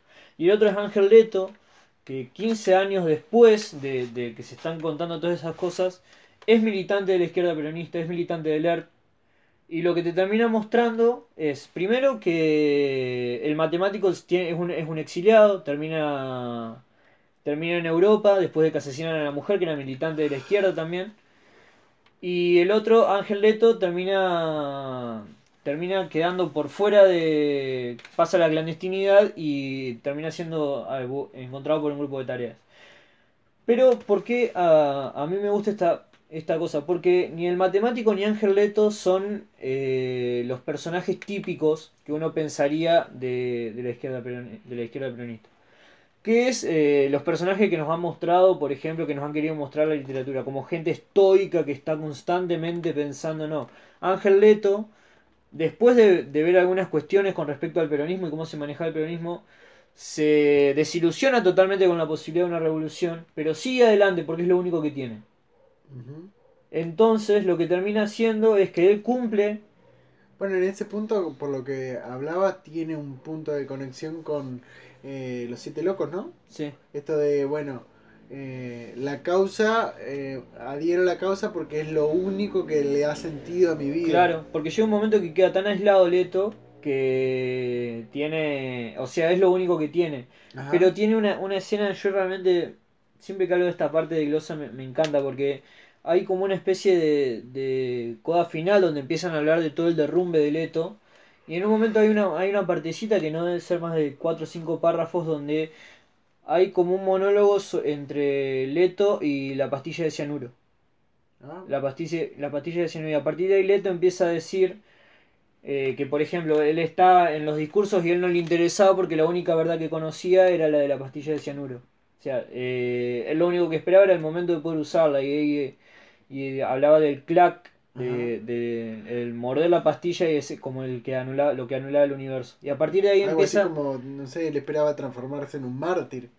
No, no, no, no, porque él no habla de mártir. Él lo único No. que hace, él lo único que sabe que lo único que tiene es esa pastilla de cianuro. Es como que no tiene, no carece de otro sentido en la vida que seguir con vida y esperar al Sí. momento propicio para morder esa pastilla. Y a partir de ahí se empieza a dar un derrumbe de todo, donde él eh, vuelve a visitar a Tomatis, que es uno de los personajes más importantes del universo Saer. Eh, Aparece en participa, otras novelas, ¿no? ¿eh? Aparece, Aparece en la mayoría de las novelas porque termina siendo como una especie de alter ego de, Claro, de yo no lo leía a saber, pero vi un capítulo de eh, Canal Encuentro Sí, eh, que hablan de los personajes de, de los autores de, y sí. hablaban justo sobre todo. Y el matemático, por ejemplo, eh, se casa, eh, su mujer se casa con una militante de, de la izquierda de una organización armada, pero él nunca está de acuerdo con ella. Ah. Pero la ama igual y, y le gusta estar con ella por la cuestión de y cuando por la, la cuestión esta de, de lo bien que se llevan y las discusiones y cómo le gustan las discusiones hasta que muere eh, la, la tipa muere en una en un enfrentamiento él se tiene que ir y a partir de ahí te muestran todo lo que hacen los exiliados eh, los exiliados y eso todo eso en el- todo esto pasa en el contexto en que ellos dos están hablando de una de una fiesta a la que ninguno de los dos habló que a mí eso me parece genial. O sea, a mí realmente Glosa en ese sentido me parece que no, no va a haber, por lo bien escrita que está, por cómo fluye, por cómo son presentados los personajes, eh, hoy por hoy no hay mejor novela política que esa, no por lo menos de la, la visión que yo veo de las novelas políticas, como deben ser. Así que bueno, esos son los Porque este es un top arbitrario. Ujú, Así, ¿no? Claro. Ahora, man, hay dos que quisiera, son ¿Mención dos, menciones especiales. Una es Adán Buenos Aires de Leopoldo Marechal, que fue una novela que en su momento fue prohibida. Leopoldo Marechal fue durante un tiempo eh, militante del, del peronismo. Ah, se, ah, se acercó mucho al peronismo. Sí.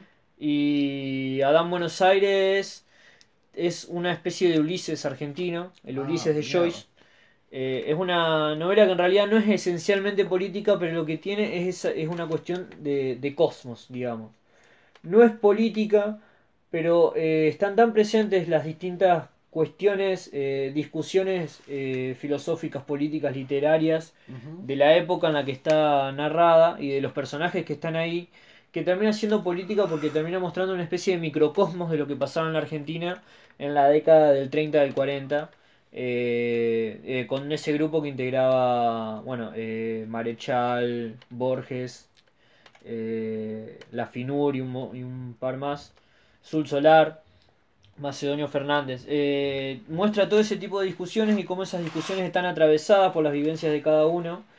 Hay una aparición que a mí me gusta mucho, que es la de, la de los indios ranqueles. Ajá. Eh, ellos están en el medio de un paraje, están chupando whisky. eh, Están en el medio de un campo perdido, están chupando whisky. Aparece, aparecen los ranqueles y empiezan a hablar y qué sé yo. Voladísimo, pero es excelente como está hecha.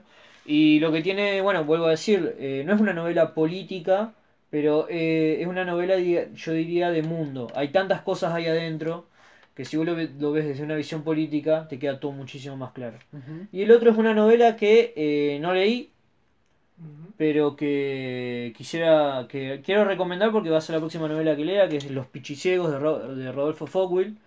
Un poco para hacer la sinopsis, Los Pichiciegos fue escrita en cuatro días antes del rendimi- de la caída de las Malvinas, de Ajá. la rendición. Habla- y habla sobre un grupo de, de, de soldados que escapa de- del mando militar eh, y forman una propia comunidad donde hay algunos como una especie de, de rebelión en la granja, donde hay algunos que se empiezan a encargar de ciertas cosas y otras. Y lo que hace la novela es reflejar esa, esa lucha y esa conformación de un nuevo orden dentro de, de, de esta pequeña sociedad que se arma. Los tipos son dados muertos por, la, por el comando de Malvinas y ellos empiezan a vivir y a tratar de sobrevivir en el medio de la guerra. Ajá. Y, se y lo que tiene Fogwill es que, eh, si bien lo, lo analiza a partir de eh, mo- momentos previos al final de la rendición y cuando no sabía ningún tipo de información, Fogwill eh, relata y desarrolla un montón de cuestiones que después se probarían ciertas. O sea, él había, eh, a partir de escuchas o lo que fuera, escribe esta novela y termina desarrollando una visión que no es para nada alejada de la realidad. Así que, Ah, bueno, acá termino. Eh, quería agregar que la, de la novela que yo hablaba hoy al principio se llama La Gran Aldea, de Lucio Vicente López del año 1882. Ah, mirá, el la, contraste. la- la novela es de, 18, de 1882 y trata de una de, de una familia durante los años de la presidencia de Mitre, Avellaneda y Sarmiento, de cómo Sí. se modifica la vida en, en, eh, en la ciudad de Buenos Aires. No, Era- quería Era la generación del 80 al final. a- agregar, sí, era, quería agregar esa. Así que bueno, estamos acá. Estamos acá, Vamos a pasar a, Al tema central Al que tema nos central. compete. a Mejor Vida. al señor. No, no, Mejor Vida no. Mejor vida. No, Mejor Vida sería otra cosa. Sí. Mejor Vida sería otra cosa. Empecemos por, por dar nuestras apreciaciones personales. No, yo quiero la- hacer la- la, pregunta Ah, la de pregunta de siempre. La pregunta de Ah, siempre. la pregunta de Mariana. La pregunta de Mariano, la pregunta de Ey, siempre. algún día vamos a organizarnos y este tipo de cosas vamos a hacer como... Eh, ah, institucionalizarlo. Claro. No, la botanera, la, pregunta. botanera. Eh, Mariano. El humor. no, eh, no, Nada quería, quería preguntar. Después de leer la, la novela El beso de la mujer araña, Ajá. a mí me, me, me quedó ahí, en, en esta nube que tengo arriba de la cabeza, esta cabeza pelada que tengo, porque no tengo pelo, le cuento a la gente que no me ve. Eh, Tenés un poco. Tengo un poco, tengo un poco. Un poco, un poco. Si vos lo decís. Eh, señor Germán, voy a arrancar por usted. Eh, la, la novela trata de, de estos dos muchachos que, Molina le, le cuenta Sí. distintas películas Sí. a- al señor Valentín. Eh, ¿qué, si usted estaría encerrado Sí. en, en una celda con una persona. ¿qué, qué películas contaría? Uh, Así que tenga lujos de detalle. No, de no, no te, no, no te vayas, no, no me la cuentes ahora, pero...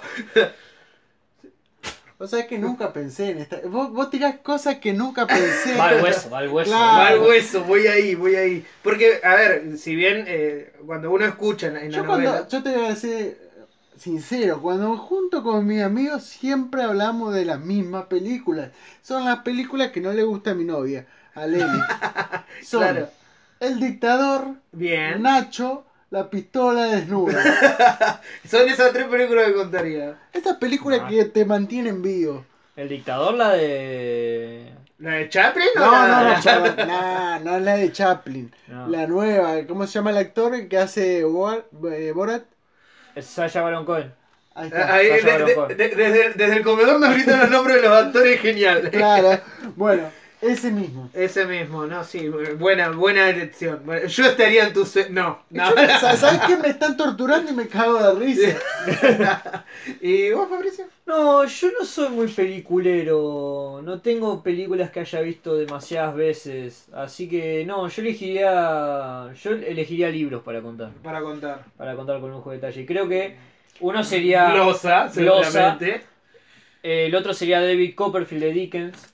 Mirá. Yo, yo voy a cambiar mi respuesta. Yo, eh, y no quiero ser demagogo, pero yo tampoco elegiría películas. Yo eh, hablaría de podcast.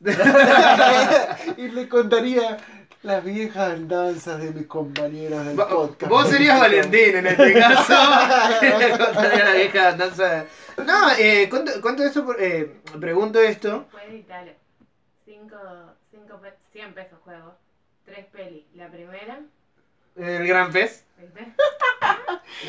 El gran pez, seguramente. No lo vamos a editar. Eh, No, queda. Queda, queda. No, es mi novia que diciendo qué películas contaría yo. Sí. Bueno, el Gran Pez contaría, sí, a mí me encanta el Gran Pez. No, pero ¿por qué pregunto esto? Porque a mí me dio la Porque había sensación... que rellenar. Había que rellenar. No, a mí me dio la sensación durante eh, la lectura del libro, es que, no sé si estoy errado, que Molina en esas películas que cuenta, eh, se puede deducir un poco eh, la personalidad de Molina. Por supuesto, Para eso no, está. Para eso no está... está, no está errado. O sea, No, no, para eso están. O sea, Eh. la película. eh, bueno, va, eh, partamos antes de, de arrancar con las apreciaciones Sí. personales. Eh, bueno, como ya dije antes, eh, El beso de la mujer araña es una novela de Manuel Puig Ajá. que trata sobre dos personas que están encarceladas en una cárcel. Una es eh, Luis, Luis Molina, que es, un, es una persona gay, que está preso ahí por corrupción de menores. Y la otra es Valentina Regui Paz, que es un ideólogo y aspirante a revolucionario, como me dice acá la, la contratapa del disco. Claro. La contratapa del libro, que está preso ahí justamente por su ideología en una época que creo que está ambientada en el año 73, eh, en la Argentina de, de esa época.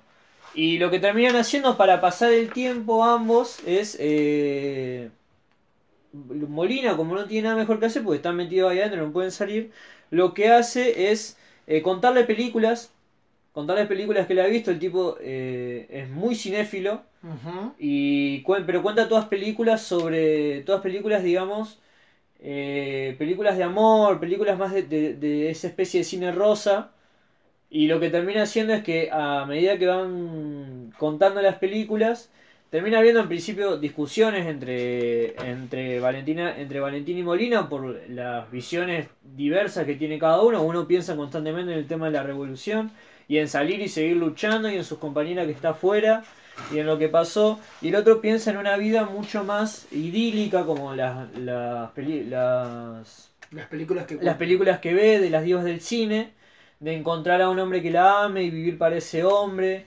y a partir de ahí lo que se termina entretejiendo también es que el choque de estos dos mundos termina cambiando eh, la visión que tiene cada uno. De esos dos, de esos dos especies de estereotipos que construye Manuel Puig en principio, son únicamente una excusa, o no sé si, si ustedes estarán de acuerdo con esto, pero para mí son como una especie de excusa para que después, eh, a partir de que, de que se van charlando, ambos ambos personajes, que mostrar el cambio de ambos personajes. Porque Sí, no, a ver. a es- Rey, a Rey se vuelve, eh, Valentín se vuelve mucho más abierto y, y Molina de golpe tiene la necesidad de ayudar, aunque sea ayudar a, a, a Rey, por eso bueno, lo que pasó al final. No, eh, lo, lo que te decía, que, que es un recurso que se, que se ve mucho de esto de eh, hacer chocar dos mundos y eh, estereotipar a, a- dos personajes, o sea, mandar, ponerle, eh, construir los personajes eh, en, en- en dos veredas totalmente diferentes, es un recurso que se da, pero acá me dio la impresión de que eh, hay, hay cuestiones que no son forzadas. Como que, No, no, como que- no- no, no, no, no, no, digo no- que, no, no digo que vos lo digas, pero eh, eh, como en, otro- en- en otros lugares lo hacen muy forzados a, a esta cuestión y, y a mí me da la impresión de que acá fluye de Sí, una fluye manera muy bien. Eh, de, una, de una manera que, que- que se deja leer y que, que vos no estás pensando todo el tiempo, mirá, Valentín Mirá el recurso, el mirá cómo- recurso. mirá el recurso que usan para eso. Claro, claro, no, no, no te... no Claro, te- además, por ejemplo, eh, cuando eh, hay una especie de juego que termina siendo eh, eh, termina siendo bastante, no diría dulce, pero divertido, que es cuando Molina en un momento corta la, la narración y le dice, no, bueno, ahora te voy a dejar con las ganas Sí, sí, sí. para que mañana tengas más ganas. Y hay como una especie de discusión de que si sí o si no. eh, y también cuando se da del otro lado, que es por ejemplo cuando Valentín le dice que no quiere escuchar más, porque por ejemplo en una parte están hablando de una película sobre nazi y Valentín no puede soportar que Molina no se dé cuenta de, de la propaganda ideológica que hay detrás de eso. Pero después hay en un momento donde como que se enoja, Valentín se quiere dormir y pasa el rato y cuando se da cuenta que está solo le empieza a hablar de nuevo. Sí. Entonces ahí también lo que termina, y esto todo esto sin narración, sin nada, es únicamente diálogo, el diálogo entre ellos. te termina mostrando eh, la soledad de los tipos que están ahí y que en realidad hablan entre sí porque no tienen otra no tienen más con quién hablar y a, a partir de ahí empiezan a darse cuenta de que tampoco son tan distintos. Sí, el aislamiento. ¿Sí? Es- Esto lo contaba yo una vez cu- cuando hablamos de la, de la guerra de Malvinas, Sí. de esta amistad que había entre un soldado argentino y un soldado inglés, Ajá. de, de que el, el argentino retomaba las palabras del inglés diciendo de que cuando vos le pones una cara al enemigo, eh, las, razones de- las razones del conflicto se borran totalmente Sí. porque vos conocés a tu enemigo. Tal cual. Porque sí. cuando vos peleas con alguien, vos peleas con un desconocido. Y acá... eh, con- Si bien acá nunca se plantean enemistades, No, no, no no hay una mutua... No hay enemistades, pero sí lo que hay es, como vos decís, dos mundos totalmente diferentes en donde eh, se van, eh, cada uno contando sus cosas, se- se- como que se, se van entrelazando. Claro. Yo creo que eso es lo interesante de la novela, es ver cómo el encuentro de dos personas, de ese encuentro ninguno de los dos salen igual.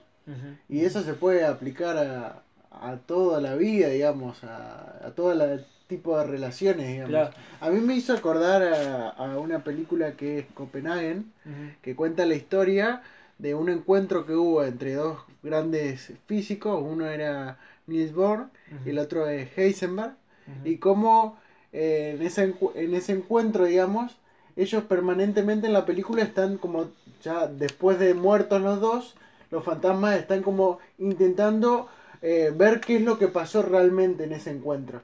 Ujú. La- al- ambos se tiran la pelota de quién fue el, el culpable de haber dado eh, vida a, a la bomba atómica, digamos. Y, y toda la película transcurre en esa discusión.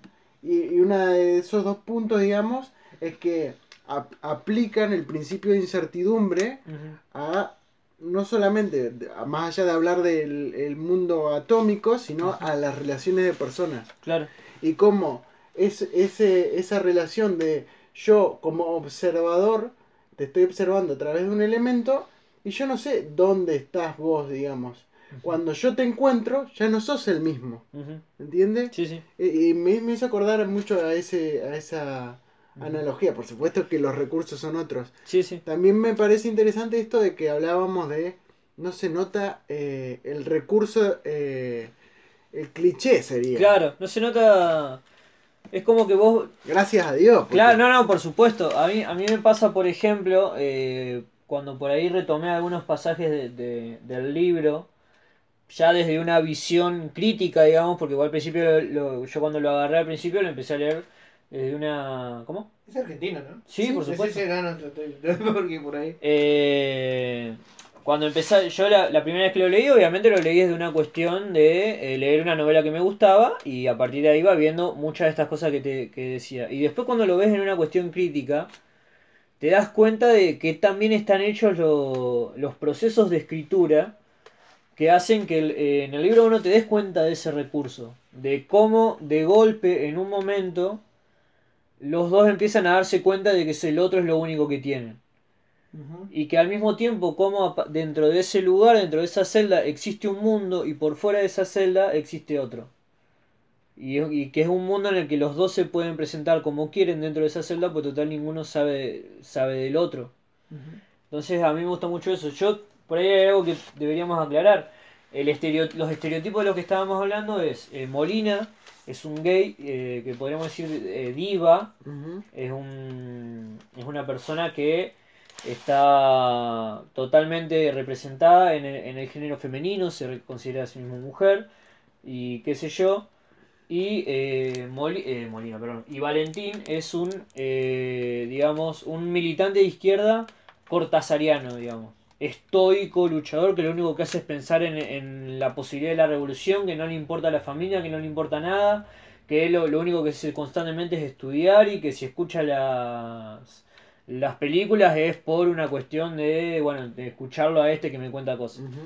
Al mediado de la, de la novela, Todo cambia. todo cambia, todo eso se va a la mierda. ¿Por qué? Porque eh, Molina empieza a contar los problemas que tiene con, con su propia visión del mundo, eh, los problemas que tiene para adaptarse a un montón de situaciones, eh, la, pérdida de, de una especie de amor que él tenía con un, con un mozo en un café que no lo puede hacer porque el mozo es heterosexual. Entonces, y al mismo tiempo te muestran a Valentín eh, temeroso de las acciones que puedan llegar a tomar sus compañeros afuera, temeroso de la mujer que ama, el recuerdo de un amor pasado del que no se puede olvidar, incluso estando con esta mujer que comparte todas sus visiones ideológicas, qué sé yo, y a partir de ahí hay una, tri- hay una tridimensionalidad en esos dos personajes que se construye únicamente, a tra- eso es lo que a mí me encanta y por eso lo recalco tanto, se construye todo a través del diálogo. Eso. Ni de las acciones, no es co- y vos, vos me podés decir, bueno, en el teatro se- no, pues en el teatro vos tenés una cuestión de acciones y qué sé yo, Claro. que esto se construye todo en el diálogo. O sea, no es, en, en- durante el libro lo- no, no, no hay como un apartado entre, entre paréntesis, el tipo agarra tal, tiene no, tal no. movimiento. No. No es como un todo- narrador fuera, digamos. Claro, que eso se nota mucho, por ejemplo, en las escenas de spoiler alert, en las escenas del final, donde ellos dos garchan, que no te están diciendo tal se tiró arriba, tal se tiró Claro, abajo. sino es más, en un ellos- momento no te das cuenta que... que, que Claro, hasta que te, hasta que te empezás a dar cuenta que, re- que eso es lo que termina. Porque arranca medio inocente y dice, bueno, ¿querés que te dé un beso? Y después empiezan como a ver, movete, levanta la pierna, qué sé yo. Y vos cuando estás medio haciendo la nebulosa y cuando te empezás a dar cuenta, lo que están relatando es eso. Y está tan bien construido que, que no queda. eh, como decíamos, no, No, no- claro, no se nota, no se es nota el di- natural, no es se nota el algo que- recurso, se- es natural. Claro, claro, claro. No, eh, además, eh, o sea, cocinar, no estaban cocinando en un momento, te das cuenta que no, que, que pasó a otro plano Claro. la, la discusión, digamos. Ujú. Eh, porque nada, porque es como, eh, te- es como que vos estás escuchando atrás de la puerta. Sí. Claro. De una- es, es- es genial, sí, la, la Sí. verdad que... Eh, bueno, ¿cuál es la, la visión política que, que hay- aparece acá? Justamente es la visión del cambio. Es esta visión de tridime- eh, hacer tridimensional cuestiones eh, que hasta, ese, hasta esa época se veían como muy idealizadas. Eh, Manuel Puig, a Manuel Puig en, mucho, en esa época se le, se le achacaba la idea de ser un autor frívolo. Manuel Puig había sacado la tradición de Rita Hayworth, que era de un chico que se, se resguardaba en un cine a imaginar una vida mejor para estar lejos de- del lugar donde vivía, que era Coronel Vallejos. Perdón, no la leí esa No. novela, pero no puede, no hay como una línea de continuidad con... Eh, con Eh, no, no, porque en este caso, eh, si bien sí hay una O cuestión... sea, él se refugia en las películas, Claro. en ese mundo idílico también. Claro, lo que pasa es que Puig se refugiaba en las películas. Ah, también hay una cuestión personal. Claro, Puig... Esa- esas películas no... ¿Cuál? la- Las películas que, que cuentan no, no, no, no existen. No sabría decirte, no sé tanto de películas. Sí, hay una película sobre el libro. Bueno, sí, es otra cosa, es otra Sí, cosa. no, no, yo no, no sabría decirte si son reales o si son inventadas por él. Igual es muy probable que sean inventadas por él porque eh, pegan mucho con las cosas que están pasando en la trama. Claro. Si No, vos no, te das porque- cuenta, las, pe- las películas que se cuentan terminan siendo reflejos de la trama. Sí, pero también puede ser que, eh, que haya sido eh, a partir de esas películas Sí. armar toda esta historia. Claro. O sea, no, no, no, que Sí, es sí, primero sí. el huevo y la gallina. Eh, sería, por ejemplo, un recurso que Manuel Puig podría usar tranquilamente porque, por ejemplo, para escribir este libro adapta un montón de conversaciones que él tuvo con militantes de izquierda para saber cómo veían y qué sé yo. Leyó mucho sobre psicología, sobre, sobre Marx, todo. Tipo, por eso es lo que, a lo que yo iba. A Puig siempre se le achacó ser un, un escritor frívolo. Y realmente sos un escritor frívolo si vos tenés la mentalidad chiquita así Claro. de que tenían, por ejemplo, eh, en su momento Cortázar sobre la revolución, que era esta cuestión de que el macho, el macho de izquierda idílico soviético con músculos que históricamente, barbudo que históricamente eh, resiste los embates del capitalismo y no te das cuenta de cómo realmente era esa gente, que era gente que estaba entregada a una revolución y qué sé yo, pero muchas veces está cagada en las patas, muchos no creían demasiado en lo que estaba pasando, estaban viendo perder a sus amigos. O sea, la, la, la, la- O sea, la- el- Lo que termina siendo esto es un- humano, digamos. el Sí, humano- sí, lo humano. eh, justamente, y, y nombro a Cortázar acá porque su mujer, porque quien era su mujer en esa época era editora de Sex Barrial, eh, le niega a Manuel Puig la posibilidad de editar eh, El beso de la mujer araña, Ah, porque estaba en contra de que un macho de izquierda, un militante de izquierda, sea corrompido, y nótense las comillas, por un gay. Claro. O sea, eh, entonces, eh, a partir de ahí surge esta cuestión. Lo que termina haciendo Puig en este caso es humanizar esas dos posiciones. Tal cual. La de, digamos, la del gay diva y ver que hay algo más atrás de esa cuestión casi estereotípica que todavía se sigue manteniendo, asquerosamente manteniendo. Y la del militante de izquierda revolucionaria que está constantemente leyendo Marx y estudiando para saber cómo... Bueno. Y a mí me parece que la, la gran cuestión política que hace el, parteaguas es justamente eso. O sea, yo te muestro la realidad política no desde el espejo de lo panfletario, no desde el espejo de lo que de lo que te mue- me muestra la propaganda, sino desde el espejo humano, que es algo también que a mí me gusta de Glosa. Glosa Ajá, muestra claro. eso, Glosa no muestra, eh, no lo muestra que yo a Ángel Leto recitando a Marx y hablando, no, lo, mu- lo, muestra Ángel Leto gordo, escapando de departamento en departamento y pensando constantemente en cuándo se va a poder tomar la pastilla de, cian- la pastilla de cianuro. Claro. Claro. No, Algo que no sé si será real, pero que a mucha gente le debe haber pasado porque estaban en un momento muy complicado. O sea, más allá de todo lo idílico que quisieron dar después. Ujú. Sí, no, lo que te tengo por decir es que eh, durante la lectura del libro no, no me pareció lo, lo, lo que vos contás de el sujeto eh, de izquierda, estoico. Pero arranca El hombre Pero nuevo. el digamos. hombre no, no, a mí es- cuando arranca la, la novela, eh, que arranca contando la, la película de la, de la pantera negra, de la Sí. mujer pantera, Sí. eh, arranca Eso- ya. Eso también es interesante, porque los personajes se van presentando de a poco. Sí. No es que arrancás con el libro y ya tenés todo Claro, ya Ah, eh, procesado, digamos. eh, Luis Molina es un gay y Claro, está preso que- por tal Que cosa. lo, que lo vas teniendo a la mitad del libro con, Claro. con, esa, con Sí. ese que después voy a eh, preguntar sobre un detalle. Sí. Em, no, em, no, no me pareció porque ya arranca el eh, Molina contando una película y el y, y- y Valentina escuchándola. sí. Eh, no, no, no me parece pero, que pero vos acordate las primeras discusiones que tienen, Sí, bueno, la, la, que es, Vale- es sí. Valentín constantemente leyendo y estudiando y hablando, por ejemplo, cuando están hablando de, la, de esta película de la propaganda nazi, eh, que te muestran las dos, los dos, las dos versiones, las dos visiones, la de Claro. Molina, que se preocupaba únicamente en la relación de la, De la chica, chica. con el general y qué sé yo, y el otro que le decía, pero no te das cuenta que es una propaganda Sí, que sí, te sí. están vendiendo, y el otro que le decía, bueno, pero a mí no me interesa. Claro. Entonces eso es lo que, a lo que yo digo del, del militante, de esta cuestión de estar constantemente metido en la lógica revolucionaria. Sobreanalizando Además, todo. vos, vos fijate que el tipo nunca, eh, nunca, no empieza a contar cosas de su vida. Hasta casi la, eh, Valentina, hasta casi la mitad de- del libro. Sí, de a poco es como que se va a empezar. Porque antes trata incluso de, de evitar Sí, hablar de su pareja y le ponen un, un nombre, un seudónimo. claro. Y de a poco se va. Y después se le escapa, algo así pasó. en- Claro, medio- después se le escapa y, Y y ya después está. ya empieza a hablar. Y, a mí me- y después viene esta parte que a mí me gusta mucho, que es cuando él empieza a hablar, no de la pareja, de su pareja de la revolución, sino de esa mujer que le quedó en su momento, que era una mina de la clase alta y que no tenía nada que ver con su visión de la revolución y que no le interesaba.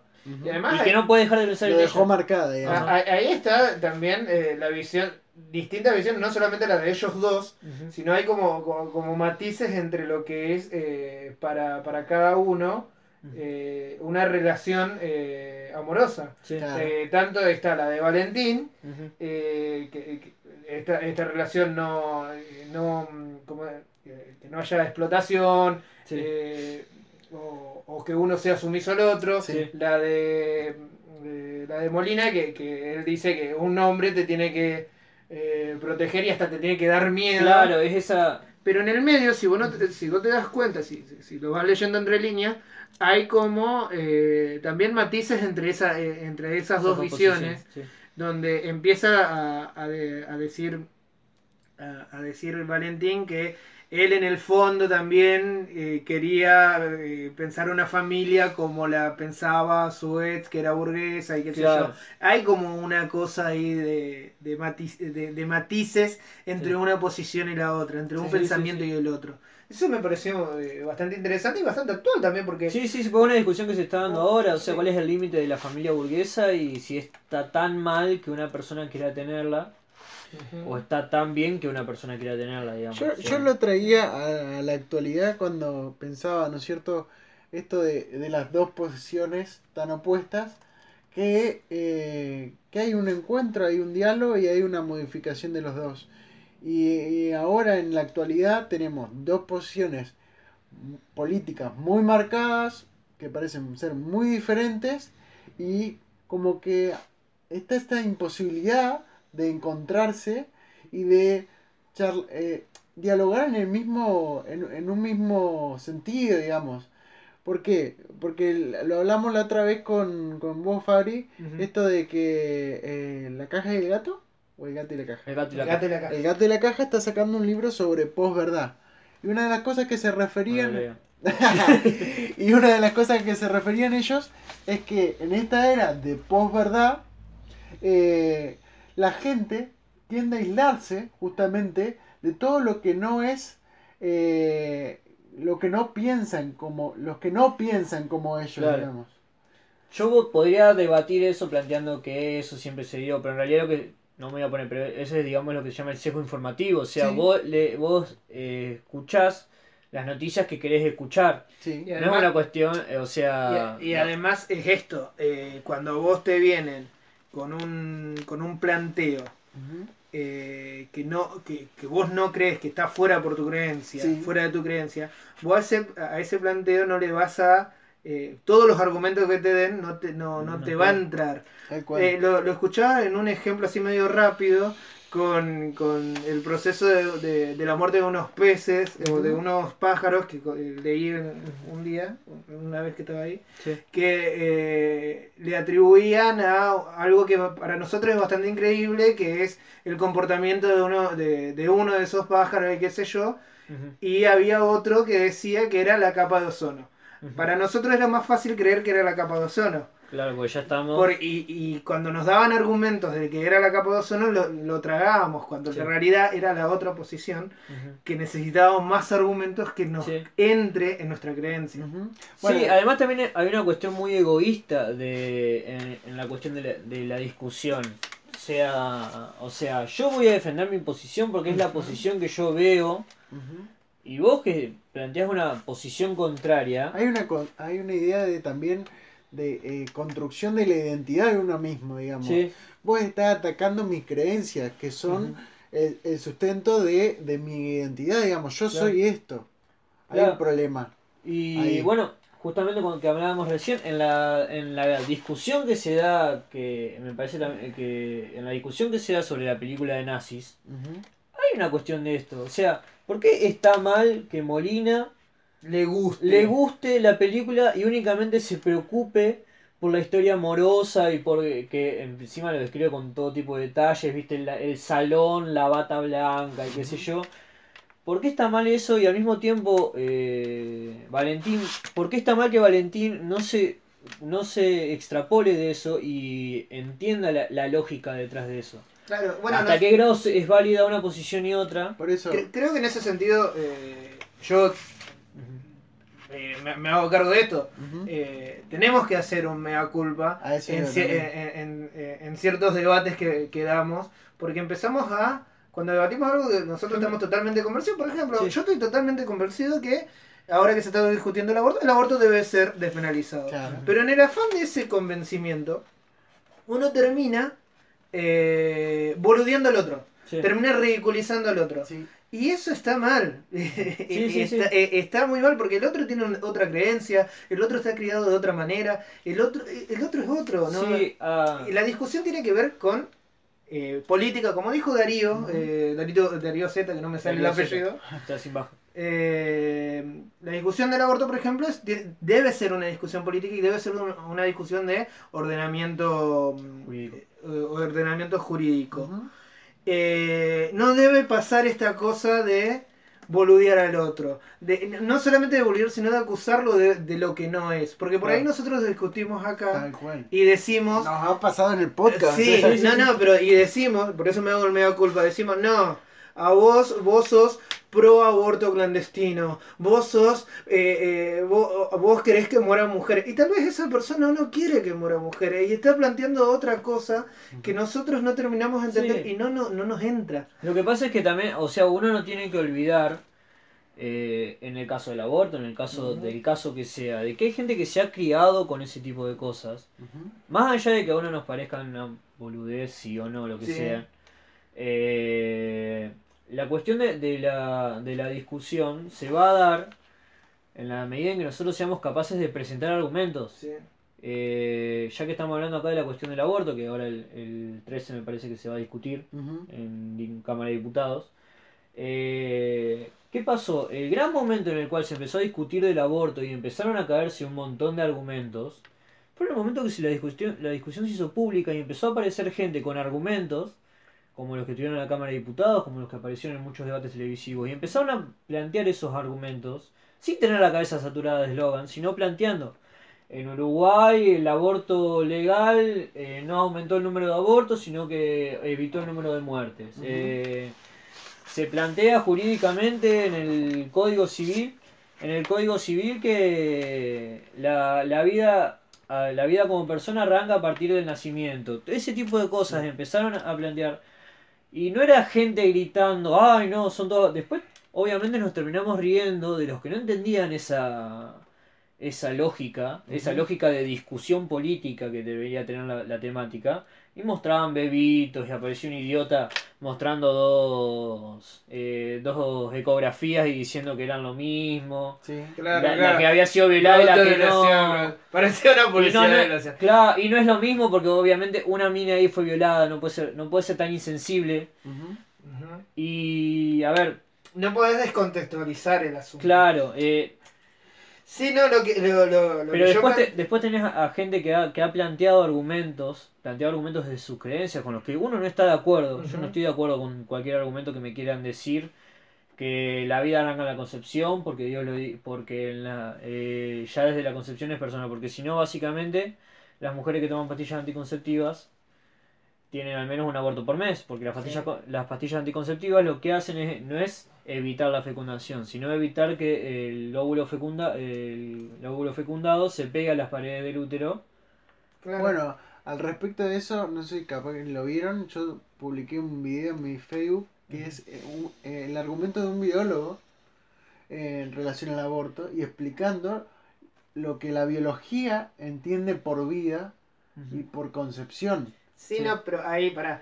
Ahí, dejando de lado cualquier tipo de creencia, Sí. si no es la ciencia. sí, ahí caemos en lo mismo. ¿sí? Ahí caemos en lo mismo. Vos compartiste eso Ujú. porque es algo que está Ah, ah, dentro. vinculado a lo mío. Si dentro no, de tu a ver, círculo de Si creencias. aparecía, no sé, eh, un cura científico. ¿Qué puede parecer? Qué contradicción. Lo- lo- lo- bueno, pero bueno, lo hice a propósito. son eso. Le hice a A propósito. ver, sí, sí. Eh, porque me acordé del código da Vinci. Eh, no, eh, si aparecía tal vez un cura argumentando con argumentos científicos, yo no sé si lo hubiese compartido. Y a esto voy, que muchas veces nosotros pedimos, che, elevemos el nivel del debate. ¿Nosotros qué estamos haciendo? ¿Se entiende? Sí. En un mundo que es cada vez más complejo, Sí, seguimos boludeando la mina del bebito. Eso, A Claro. eso es lo que voy. Igual es boludeable, pero Igual es boludeable, yo entiendo que sea boludeable. Lo que pero es que asumamos la responsabilidad que nos toca también. claro, No, a, a esto es lo que voy, pará, y le mando un saludo, eh, porque que eso pe- pensando esto, le mando un saludo a, a una amiga que tengo, una amiga que es, que es pro vida, y a mí me cuesta, eh, me, me- me- me cuesta, eh, ¿cómo se dice? Atacarla, Porque es una mina que no solamente que, que ella se queda en eso de que está en contra de que la gente aborte, sino que es una mina que es activista, que se va a los hogares de niños, que trabaja con los chicos, que Sí. y, y- y- y te cuesta que- porque vos sabés que hay personas que tienen esa faceta social Sí, y sí. que son gente que por ahí ve las realidades más cerca Claro, que nosotros. Lo que pasa es que ahí está la cuestión, o sea, una cosa es que se ataque la idea. Yo te puedo atacar Sí, la idea de que vos me hagas po- poner un bebito, me hagas colgar un bebito del espejo, te la puedo atacar porque realmente me parece una boludez. El tema es cuando vos atacás la Pero yo no voy a atacar a la persona, a la mina, y ir a- porque eso es una falacia domine, Sí. es lo que hablábamos hoy. Claro. O sea, uno lo que está atacando es la idea. Yo no voy a. Ya a ver, mi hermana y mi vieja son anti-aborto. Tienen un montón de cuestiones. Si bien yo me he peleado y las he puteado a mi vieja y, y a mi hermana por esas cuestiones, pero es un error mío. Yo tengo que yo tengo que discutir con ella los argumentos de las cuestiones que ellos me dicen. Si ellos me plantean, no, la vida arranca desde, el desde la concepción, porque el bebé tiene latidos. Eh, yo tengo que saber ata- yo tengo que saber responder ese argumento planteando que no necesariamente que algo lata está vivo y que Sí. qué hacemos con las cuestiones de independencia, autonomía o por ejemplo la cuestión de que en el Código Civil argentino se plantea que eh, la vida no termina cuando deja de la- el corazón de latir, sino cuando ya no hay funciones neurológicas. Claro. Y por más que haya vida, y por más que Que haya, vida, eso sea uno un ser humano. Claro, Eh, digamos, bueno, pero Una esa como... persona. claro. Eh, eh, eh, pero como decía Darío, eh, este, que no Darío me sale- Z, Darío Darío Z. Z, como decía Darío Z, esas son discusiones metafísicas. Metafísicas. Y lo que hay que discutir acá, en otro Es tema, una cuestión es política. discusiones políticas. Como decía una mina eh, en los últimos eh, discursos que, que hubo sobre este tema en, en el recinto, Sí. eh, hasta, una hasta una mujer que crea que el aborto es matar, también tiene derecho a decidir sobre su cuerpo. Sí. Digamos, ¿puede una mujer creer que está matando a alguien? Lo cual es terrible, es horrible, Sí, sí. es- es- Es un- te, te carga de culpa, Sí. pero eh, poder, tener, eh, poder acceder a esa... a- eh, a, a- a la salud pública, poder Sí. acceder a ese procedimiento eh, de una manera segura. Claro. Sí. Eso lo decía una mina, digamos que las creencias tienen que ir por otro lado, el ordenamiento jurídico. Sí, es lo que eh, se decía, o sea, nosotros no estamos diciendo que, eh, que todo el mundo tiene que abortar. Nosotros estamos diciendo que los que quieran abortar, las que quieran abortar en realidad, eh, lo puedan hacer en un lugar seguro o con y con todas las cuestiones legales y no ser perseguidas por eso. Eso es lo que se plantea. Claro, Yo no te estoy obligando a vos a que abortes. Claro. Yo, estoy que, yo estoy protegiendo el derecho de las que quieren abortar. claro, claro.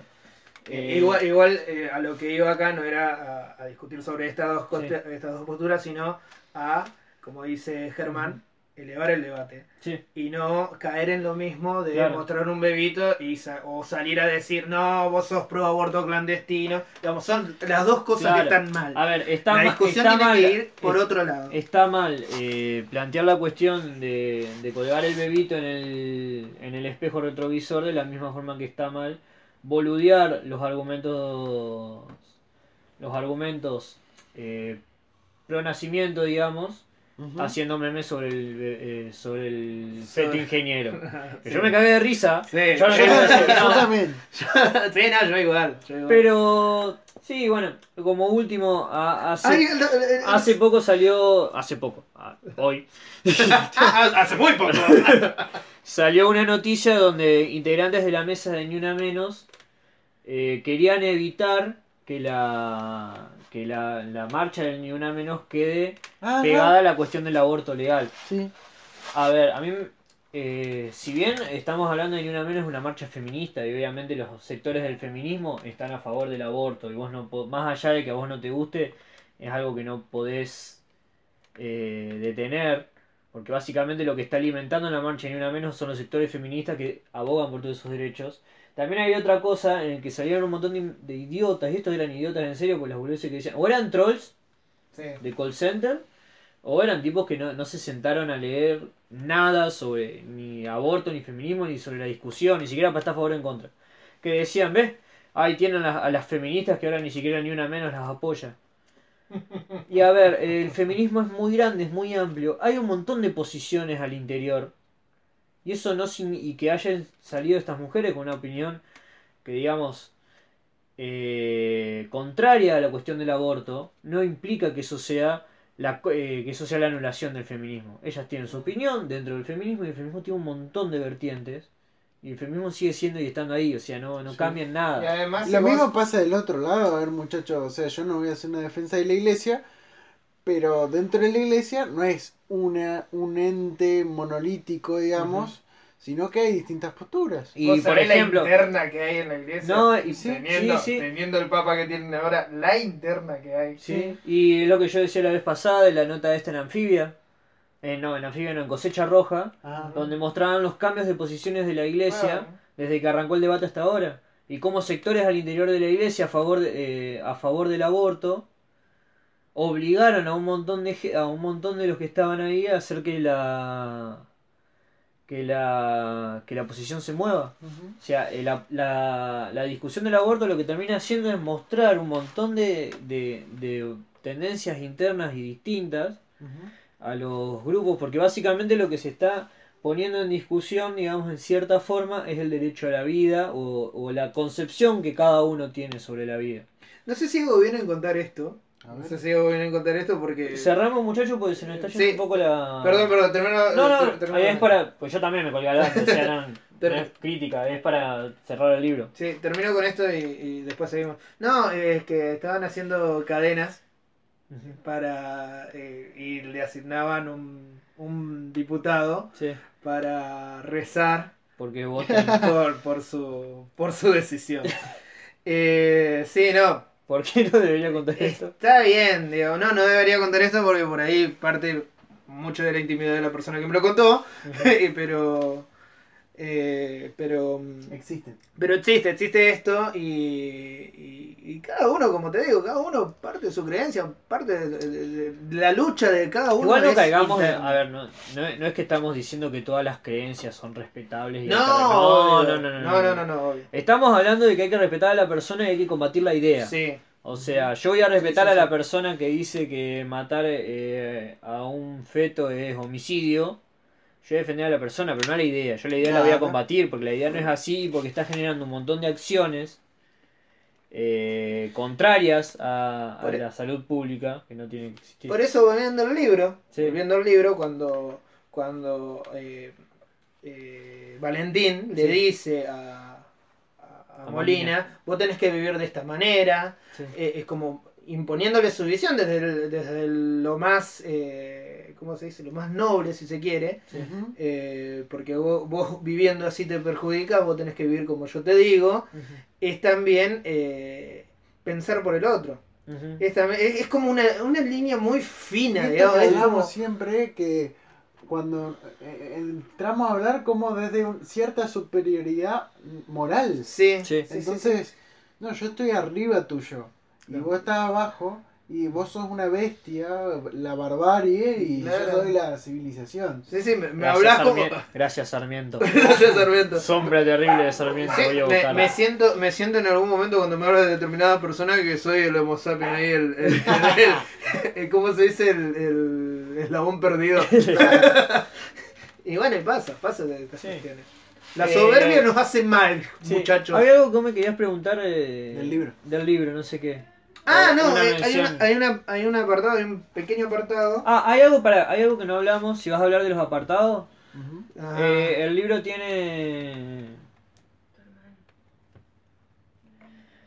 tiene tiene un par de apartados del libro donde lo que hace Puig es y es una de, las eh, de las grandes cosas novedosas que tiene el libro, donde va relatando distintas visiones a partir del avance de la psicología eh, sobre la homosexualidad y cómo se produce y de qué forma eh, terminan quedando muchas muchas eh, digamos prejuicios y muchas cuestiones y visiones sobre la homosexualidad terminan quedando por fuera a través de, de, de distintas de distintas perdón de distintas investigaciones Ajá. y a partir de ahí lo, lo que termina haciendo también es que esas, esas visiones o esas, esas descripciones del hombre, que, del hombre o, o de los hombres homosexuales que hace también tienen mucho que ver con, con lo que se está hablando arriba. Y la verdad son, son una parte que, que cambia mucho lo que es la, eh, la visión de la, del libro, porque una cosa es, por, por esta cuestión que de, de una parte hablada, de una parte que es prácticamente a- hablada coloquialmente, pasa a un lenguaje totalmente científico, donde empiezan a hablar, por ejemplo, de argumentos contra argumentos, hipótesis, cómo se plantea la hipótesis, por qué se plantea la hipótesis, cómo se cae esa hipótesis, por qué Ajá. se cae, cómo lo investiga, cómo se investiga. Lo que le termina dando, mm, si no le, si, como si no le faltara al libro todavía, mucha más profundidad y muchas más relaciones entre lo- eh, la- las notas al pie y lo, y lo que ha escrito arriba que lo vuelven mucho más Eso te denso. iba a preguntar. Sí. O sea, todo este desarrollo, yo diría, casi psicológico que hace. Es psicología es básicamente una, una historia de la de los desarrollos de los desarrollos de la psicología con respecto a, la homosexualidad. Y, y, digamos, el autor no, no lo desarrolla después en otro libro. No, no, no. eh, pues yo no leí todo su- todo Puig, Ajá. pero las, las obras que escribe después son se van se van para otro lado, no continúan esta esta visión. Si bien siempre la, la visión de lo la cuestión de la homosexualidad y, y de eso, porque, a ver, si por si no quedó claro, Sí. Manuel Puig era homosexual y básicamente mucho de- de lo que es su vida y lo que es su eh, su construcción identitaria se pasa por eso, que es lo, lo que yo por ahí me olvidé de contar hoy.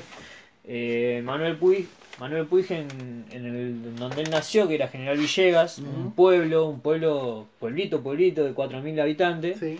eh, era una sociedad absolutamente machista y patriarcal, y él siendo... Hay un audio que él cuenta cómo era ese. Sí, infancia. sí, sí, hay una, la entre- Porque es la entrevista, ah, la entrevista. entrevista a fondo. Ajá, la entrevista que hacen a fondo, esa, sí. Donde él habla de todo lo que es el machismo y el patriarcado que veía en esa sociedad, eh, en la sociedad de... pues, Se me confunde con Coronel Vallejo, que es donde pasa Boquita Pintada, y General Villegas, que es donde Ajá. fue. De, entonces él en ese momento ve la, la lógica de... Empieza a percibir toda esta cuestión de la agresividad y de qué sé yo, y no se siente ahí. Y a partir de ahí es que él escribe la tradición de Rita Hayworth como un chico que se Los perros, que son los perros. se que se refugia en las películas y en Ah. las divas del cine. Sí. Puig amaba a las divas del cine, a Rita Hayworth, a no, yo no, no, no me acuerdo ahora. Divas. Divas Divas. del cine. Divas del cine. Porque a veces me- se me borraron todas. Mirta, Mirta Legrand sería divas No, y no sé, no, no sé Sí, cómo la consideraba él, a Mirta Legrand. Después de todo lo que dijo, no creo que la considere muy, no la consideraría muy bien ahora, pero eh, a lo que voy es que eso, eh, después él se muda a Buenos Aires pensando que en la gran ciudad él se iba a sentir mejor porque él tenía esta, como esta visión de, de la barbarie, la civilización, y qué sí. sé yo. Cuando llega a la ciudad se da cuenta de exactamente lo mismo. Esa agresividad, esa prepotencia, esa cuestión de, No tiene de que domina al otro, el espacio. dominio. Después se va a Europa, le pasa exactamente lo mismo y ahí se empieza a dar cuenta que en realidad lo que él no soportaba era la lógica de la construcción patriarcal que había en esa época. La cuestión de la constante sumisión y eso es algo que habla mucho eh, en, su, en sus libros y, y lo va y lo sostiene a lo largo del tiempo. Estábamos hablando de la De los pasajes. de los pasajes. Sí, no, yo lo que le, le estaba a preguntar de- del libro, de uno de los de, de- de los escritos que hay sobre cuando presentan a los personajes, que es más o menos la mitad del libro, Sí, eh, donde dicen los antecedentes penales, sí, sí, yo. la... En un momento, eh, en, en- en esas líneas se lee Valentín Aguirre Arregui, arreglo. Valentín Arregui, preso político. Sí. Eh, A, a mí, a mí me llamó la atención porque no hay eufemismo, no hay nada, es directamente preso político. Yo, si bien le- eh, como seguía la lectura, yo pensé que ese era un documento, que se estaba, que, que lo ponían acá, que, Leyendo, sí. que- que era como que estabas leyendo un documento y me llamó la atención, me, me llamó la atención porque eh, es una boludez igual, Sí, es sí. una palabrita No, pero que eh, podía... Lo que pasa es que por ahí también estamos hablando del... seten- Esto está eh, eh, eh, basado en el 72-73. Yo no sé qué tan raro era en esa época poner preso político. Además no estamos hablando acá de un informe oficial, estamos hablando de un informe interno. Ajá. Y digo, sa- sabe- conocemos de antemano, gracias a- al Nunca Más y qué sé yo, eh, lo que, lo que eran los informes internos de la dictadura. Por ¿no? eso, por eso pregunto, digamos, si los informes internos eran eran así, digamos, eh, No establecidos, la, la preso verdad político. no, tendríamos que Tendríamos agarrar tendríamos que agarrar la ouija y contactar a Manuel Puig para que nos diga Claro. para que nos diga qué onda. Así que no, eso. Y yo creo que por ahí la, la escena que a mí hay una escena que me sorprendió bastante, ¿Cuál? que yo no sé si fue porque yo en un momento hice una, una lectura eh, en algún momento se me pasó algún detalle, pero la escena en la que eh, Molina va a hablar con el con el jefe de la prisión Ajá. para ver si le había podido sacar información. Ujú. Que en ese momento, no sé, ah, no sé si me pasó a mí nomás en el momento, pero que en, en un momento es como que empezás a, eh, te empezás a pensar de que en realidad Molina lo está traicionando y que todo eso que había dicho era en realidad parte de un juego. Y yo eso cuando terminé ese capítulo yo dije, Yo creo que. había- o sea, a mí, eh, me, había, me, estaba, me estaba sintiendo tan parte de, de, esa, de ese pequeño universo que había ahí, que vos decís, boludo. Aparece otro personaje. Está- no, no, además de eso. Ah, cierto que está en una cárcel. Eh, no, eh, pero dice, vos te quedás diciendo boludo, o sea, el tipo lo está cagando el vago para sacar la información y salir antes. Y Bueno, después, viste, se empieza a desarrollar y no, vos te das cuenta que no, pero en ese capítulo cuando, además ahí, es como que te empieza a relatar todo lo que es la construcción que hace Molina de sí mismo, como que viene a, a visitar a la madre y qué sé yo, y después como todo eso en realidad es un acting, un acting, mira, una, una actuación para eh, conseguir cosas.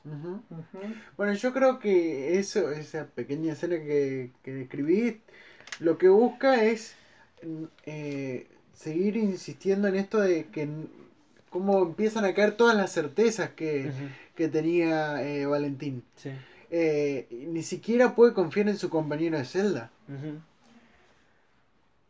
Eh, sí, a ver, eh, igual después a, a lo largo de, de la eh, del resto de la novela te das cuenta que en realidad es distinto, pero cuando eh, aparece ese- esa escena, así, ese, ese capítulo en el medio, que es el primero que aparece esto de la, del análisis, es a mí es como que es muy te sorprende mucho porque vos estás eh, planteando una cuestión de una relación de, de dos y vos hasta eh, terminás creyéndoles todas las historias que cuentan y qué sé yo y después llega esa parte y como que todo eso desaparece después se vuelve normal pero en ese momento es como fue un parteaguas bastante grande eh, después, bueno, la novela sigue eh, con toda esta cuestión. Después te das cuenta que en realidad Molina está haciendo todo lo que hace para conseguir eh, Provisiones. provisiones para poder vivir mejor. Y después lo, eh, a él lo terminan liberando porque no ya no tiene sentido que esté ahí. Y además, porque, pa- para mí me dio la impresión de que lo liberan para saber más cosas. Claro, para ver, porque es justamente lo que, lo que pasa al final. O sea, bueno, no vamos a contar el final, pero básicamente es eso. Siempre digamos. contamos el final. Sí, ¿por no lo vamos a ¿Por qué no lo vamos a contar? O sea- Alerta spoiler. Alerta spoiler. Al, al final eh, lo liberan a Molina para porque se dan cuenta de que ha tenido un contacto muy a contacto primero Se han encariñado. se ha encariñado Eh, Valentín eh, coge con, con Molina Ujú. tienen una relación sexual Molina se va sale y le promete ponerse en contacto con su con sus compañeros de, de celda. De celda, de, de militancia. Al principio pasan un par de meses, el tipo hace vida común, empieza a trabajar haciendo vidriera en un, en un local, qué sé yo, hasta que un día lo llaman para juntarse con uno. El tipo va, no encuentra eh, las condiciones, va de nuevo y a Molina lo terminan matando. Ajá. Sí, a, mí, a mí, sinceramente, cuando lo empiezan a seguir, una me hizo acordar mucho la película eh, La vida de los otros. Y otra me dio un poquito de miedo. me dio un poquito de miedo decir, ah, bueno. Que ahora es mucho más fácil vigilar a la gente, los Claro, celulares. sí, sí, sí, sí. Es una cosa. Pero bueno, esa es la. Esa, señores, el beso de la mujer araña de Manuel Puig. Ujú. Esperemos haber tirado un. Como decimos siempre, más allá de los spoilers, el libro es excelente. Si lo pueden Le- leer, léanlo. Léanlo. Eh, Eh, y si pueden seguir leyendo más de Manuel Puig, Háganlo. háganlo. Yo les recomiendo Boquitas. Eh... ¿Cómo se llama? No era Boquitas Pintadas, era. Te voy a cortar. Bueno. Bueno, yo les recomiendo que vean El Gran Pez. No sé por qué. Yo les recomiendo que vean la pistola desnuda. hay, hay- hay algo de que siempre hablo eh, de quién y de Pubis quién es- Angelical. Pubis angelical. Pubis Angelical. Ajá. Esa, esa nos recomienda. Sí, Nos recomienda. Pubis Angelical. sí. Bien. Bien, bien. Así que, bueno, señores, hemos terminado la decimoctava emisión de Politicom. Les informamos que este fin de semana, no el otro, El 17. ¡Ah, ya falta! el domingo 17, vamos a hacer la segunda emisión en vivo de Politicom. Vivo. Vamos a empezar a joder un poquito con el tema de la publicidad. Claro, vamos a empezar a, a publicar todo, boludeces, Sí. qué sé yo, para que ustedes estén presentes, nos puedan acercar sus preguntas. Y bueno, ya que estamos así, quieren si quieren ir pensando alguna pregunta o algo, dejarla en algún Medio de comunicación. en- acá abajo en los comentarios de- del video, lo que fuera, si no, no lo hagan. Eh, Y compartan, compartan compartan. todo si les gusta. Es- Esto es una charla de amigos, hoy más que nunca. Hoy más fue, que una, fue una charla Claro. de amigos que. Así que bueno, como les decimos siempre, si les gusta el video, pónganle me gusta, eh, compártanlo, llamen a sus amigos para que lo vengan a ver. Eh, váyanse al- a, nuestro hagan clic en la campanita para saber cuándo carajo subimos un video. Suscríbanse al canal, suscríbanse al canal de iVox. Eh, ya les dijimos que se pueden bajar los audios de ahí. Déjenos comentarios, ya sea en iVox o en YouTube o en nuestra página de Facebook. Síganos en Politicon Podcast. Pregunta, ¿habemos Instagram? A, ver, a, a veremos. Ya veremos, ya veremos en cualquier Ya momento. veremos, ya veremos. Ya veremos. Ya veremos. Ya veremos. En algún Ah, momento. ¿Y le podemos ir diciendo sobre qué va a tratar la, la emisión 20? Sí. ¿Eh? ¿3%? Eh, ah, no, la 20. La 20. Ah. La emisión que viene va a ser sobre 3% de esta serie brasileña que con tanto. con tanto. Éxito. No, no, con, con tanta fricción eh, recomienda Mariano. Ah, sí, sí, es verdad, es verdad, la recomiendo. Y. Es genial, a mí me encantó. Me encantó. Eh, eh, lo que te muestran, lo, lo hablamos la semana que viene, pero lo que Sí. te muestran de malo, a mí me parece bien. Eh, ¿Cómo se llama? Eh, vamos a ver únicamente la primera temporada. Para, Sí, sí. para no abarcar tanto y que se termine perdiendo. Y en el, el 20, en el en vivo, vamos a tomar Monty Python. Sí, Eh, sí, sí, estoy de acuerdo, estoy de acuerdo. Los, eh, los sketch. Yo eh, aviso, que digo, a- yo aviso que digo Monty Pythons. Monty Python. Entiéndelo. Sí. Pero, ¿No era que íbamos a Él dice de Beatles. ¿No, ¿No era que íbamos a agarrar una película? No, no, yo voy a Es. agarrar los sketch. Y nosotros dos la película. Ah, Claro. bueno, dale, dale. Porque, por ejemplo, yo. eh, Estamos innovando. Claro. Estamos innovando. Ah, hablemos de cosas diferentes. Porque, por ejemplo, eh, yo los, los sketch los tengo mucho más vistos y usted por ahí le- le- eh, les La- conviene agarrar más eh, la peli más las rápido, películas. Claro. Así que bueno, vamos a hacer Monty Python. No necesariamente vamos a hablar de política, sino que vamos a hablar de los Monty Python en sí, por qué nos gustan y por qué nos parecen geniales. ¿Cómo más o menos hicimos la. Hay algunos Hay un montón. de- ribetes políticos, Si tienen alguna idea ¿qué para el película, top ¿Qué cinco? película vamos a agarrar? Eh, ¿De Minions Life? No, la vida de Brian. Ah, la dijo la vida de La Brian. vida de Sí, Brian. porque es un poquito más. Claro, sí, Pasatista. sí. Está en Netflix. eh, Además, Así Pens- que- Pensaba hacer algo eh, para la promoción de- del, del programa con esto de yo no saber qué película agarramos. Ahora me olvido y después hacemos.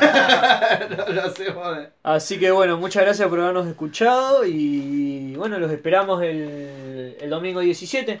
El domingo 17. Vamos cuando a se recuperen del partido, cuando se recuperen del partido de Argentina, de que seguramente vamos a hablar porque Seguramente el podcast vamos a perder. Pensé que iba a decir. Y si San Paoli se pone un 2-3-3-2, Eh, vamos a perder seguro. No, vamos a sortear en ese día, en el, en vivo, una cena con Germán. ¿Viste que los Se tiene que venir hasta Santa Fe. si lo dejan, y, eh, eh, la pagan ustedes, nosotros le tratamos a Germán. si me deja Leli. Así que bueno, muchísimas No, gracias. Leli, Leli va. Ah, Leli va. Leli va, Leli va. Así que muchísimas gracias y. Perdón, muchachos. Bueno, dale, dale. Así que muchísimas gracias. eh, esperemos ver- esperamos verlos en nuestras redes sociales, en YouTube y hasta la semana que viene. No nos stalkeen mucho, nos vemos. Bueno, si llegaron hasta acá significa que hicimos algo bien. Muchas gracias por aguantarnos.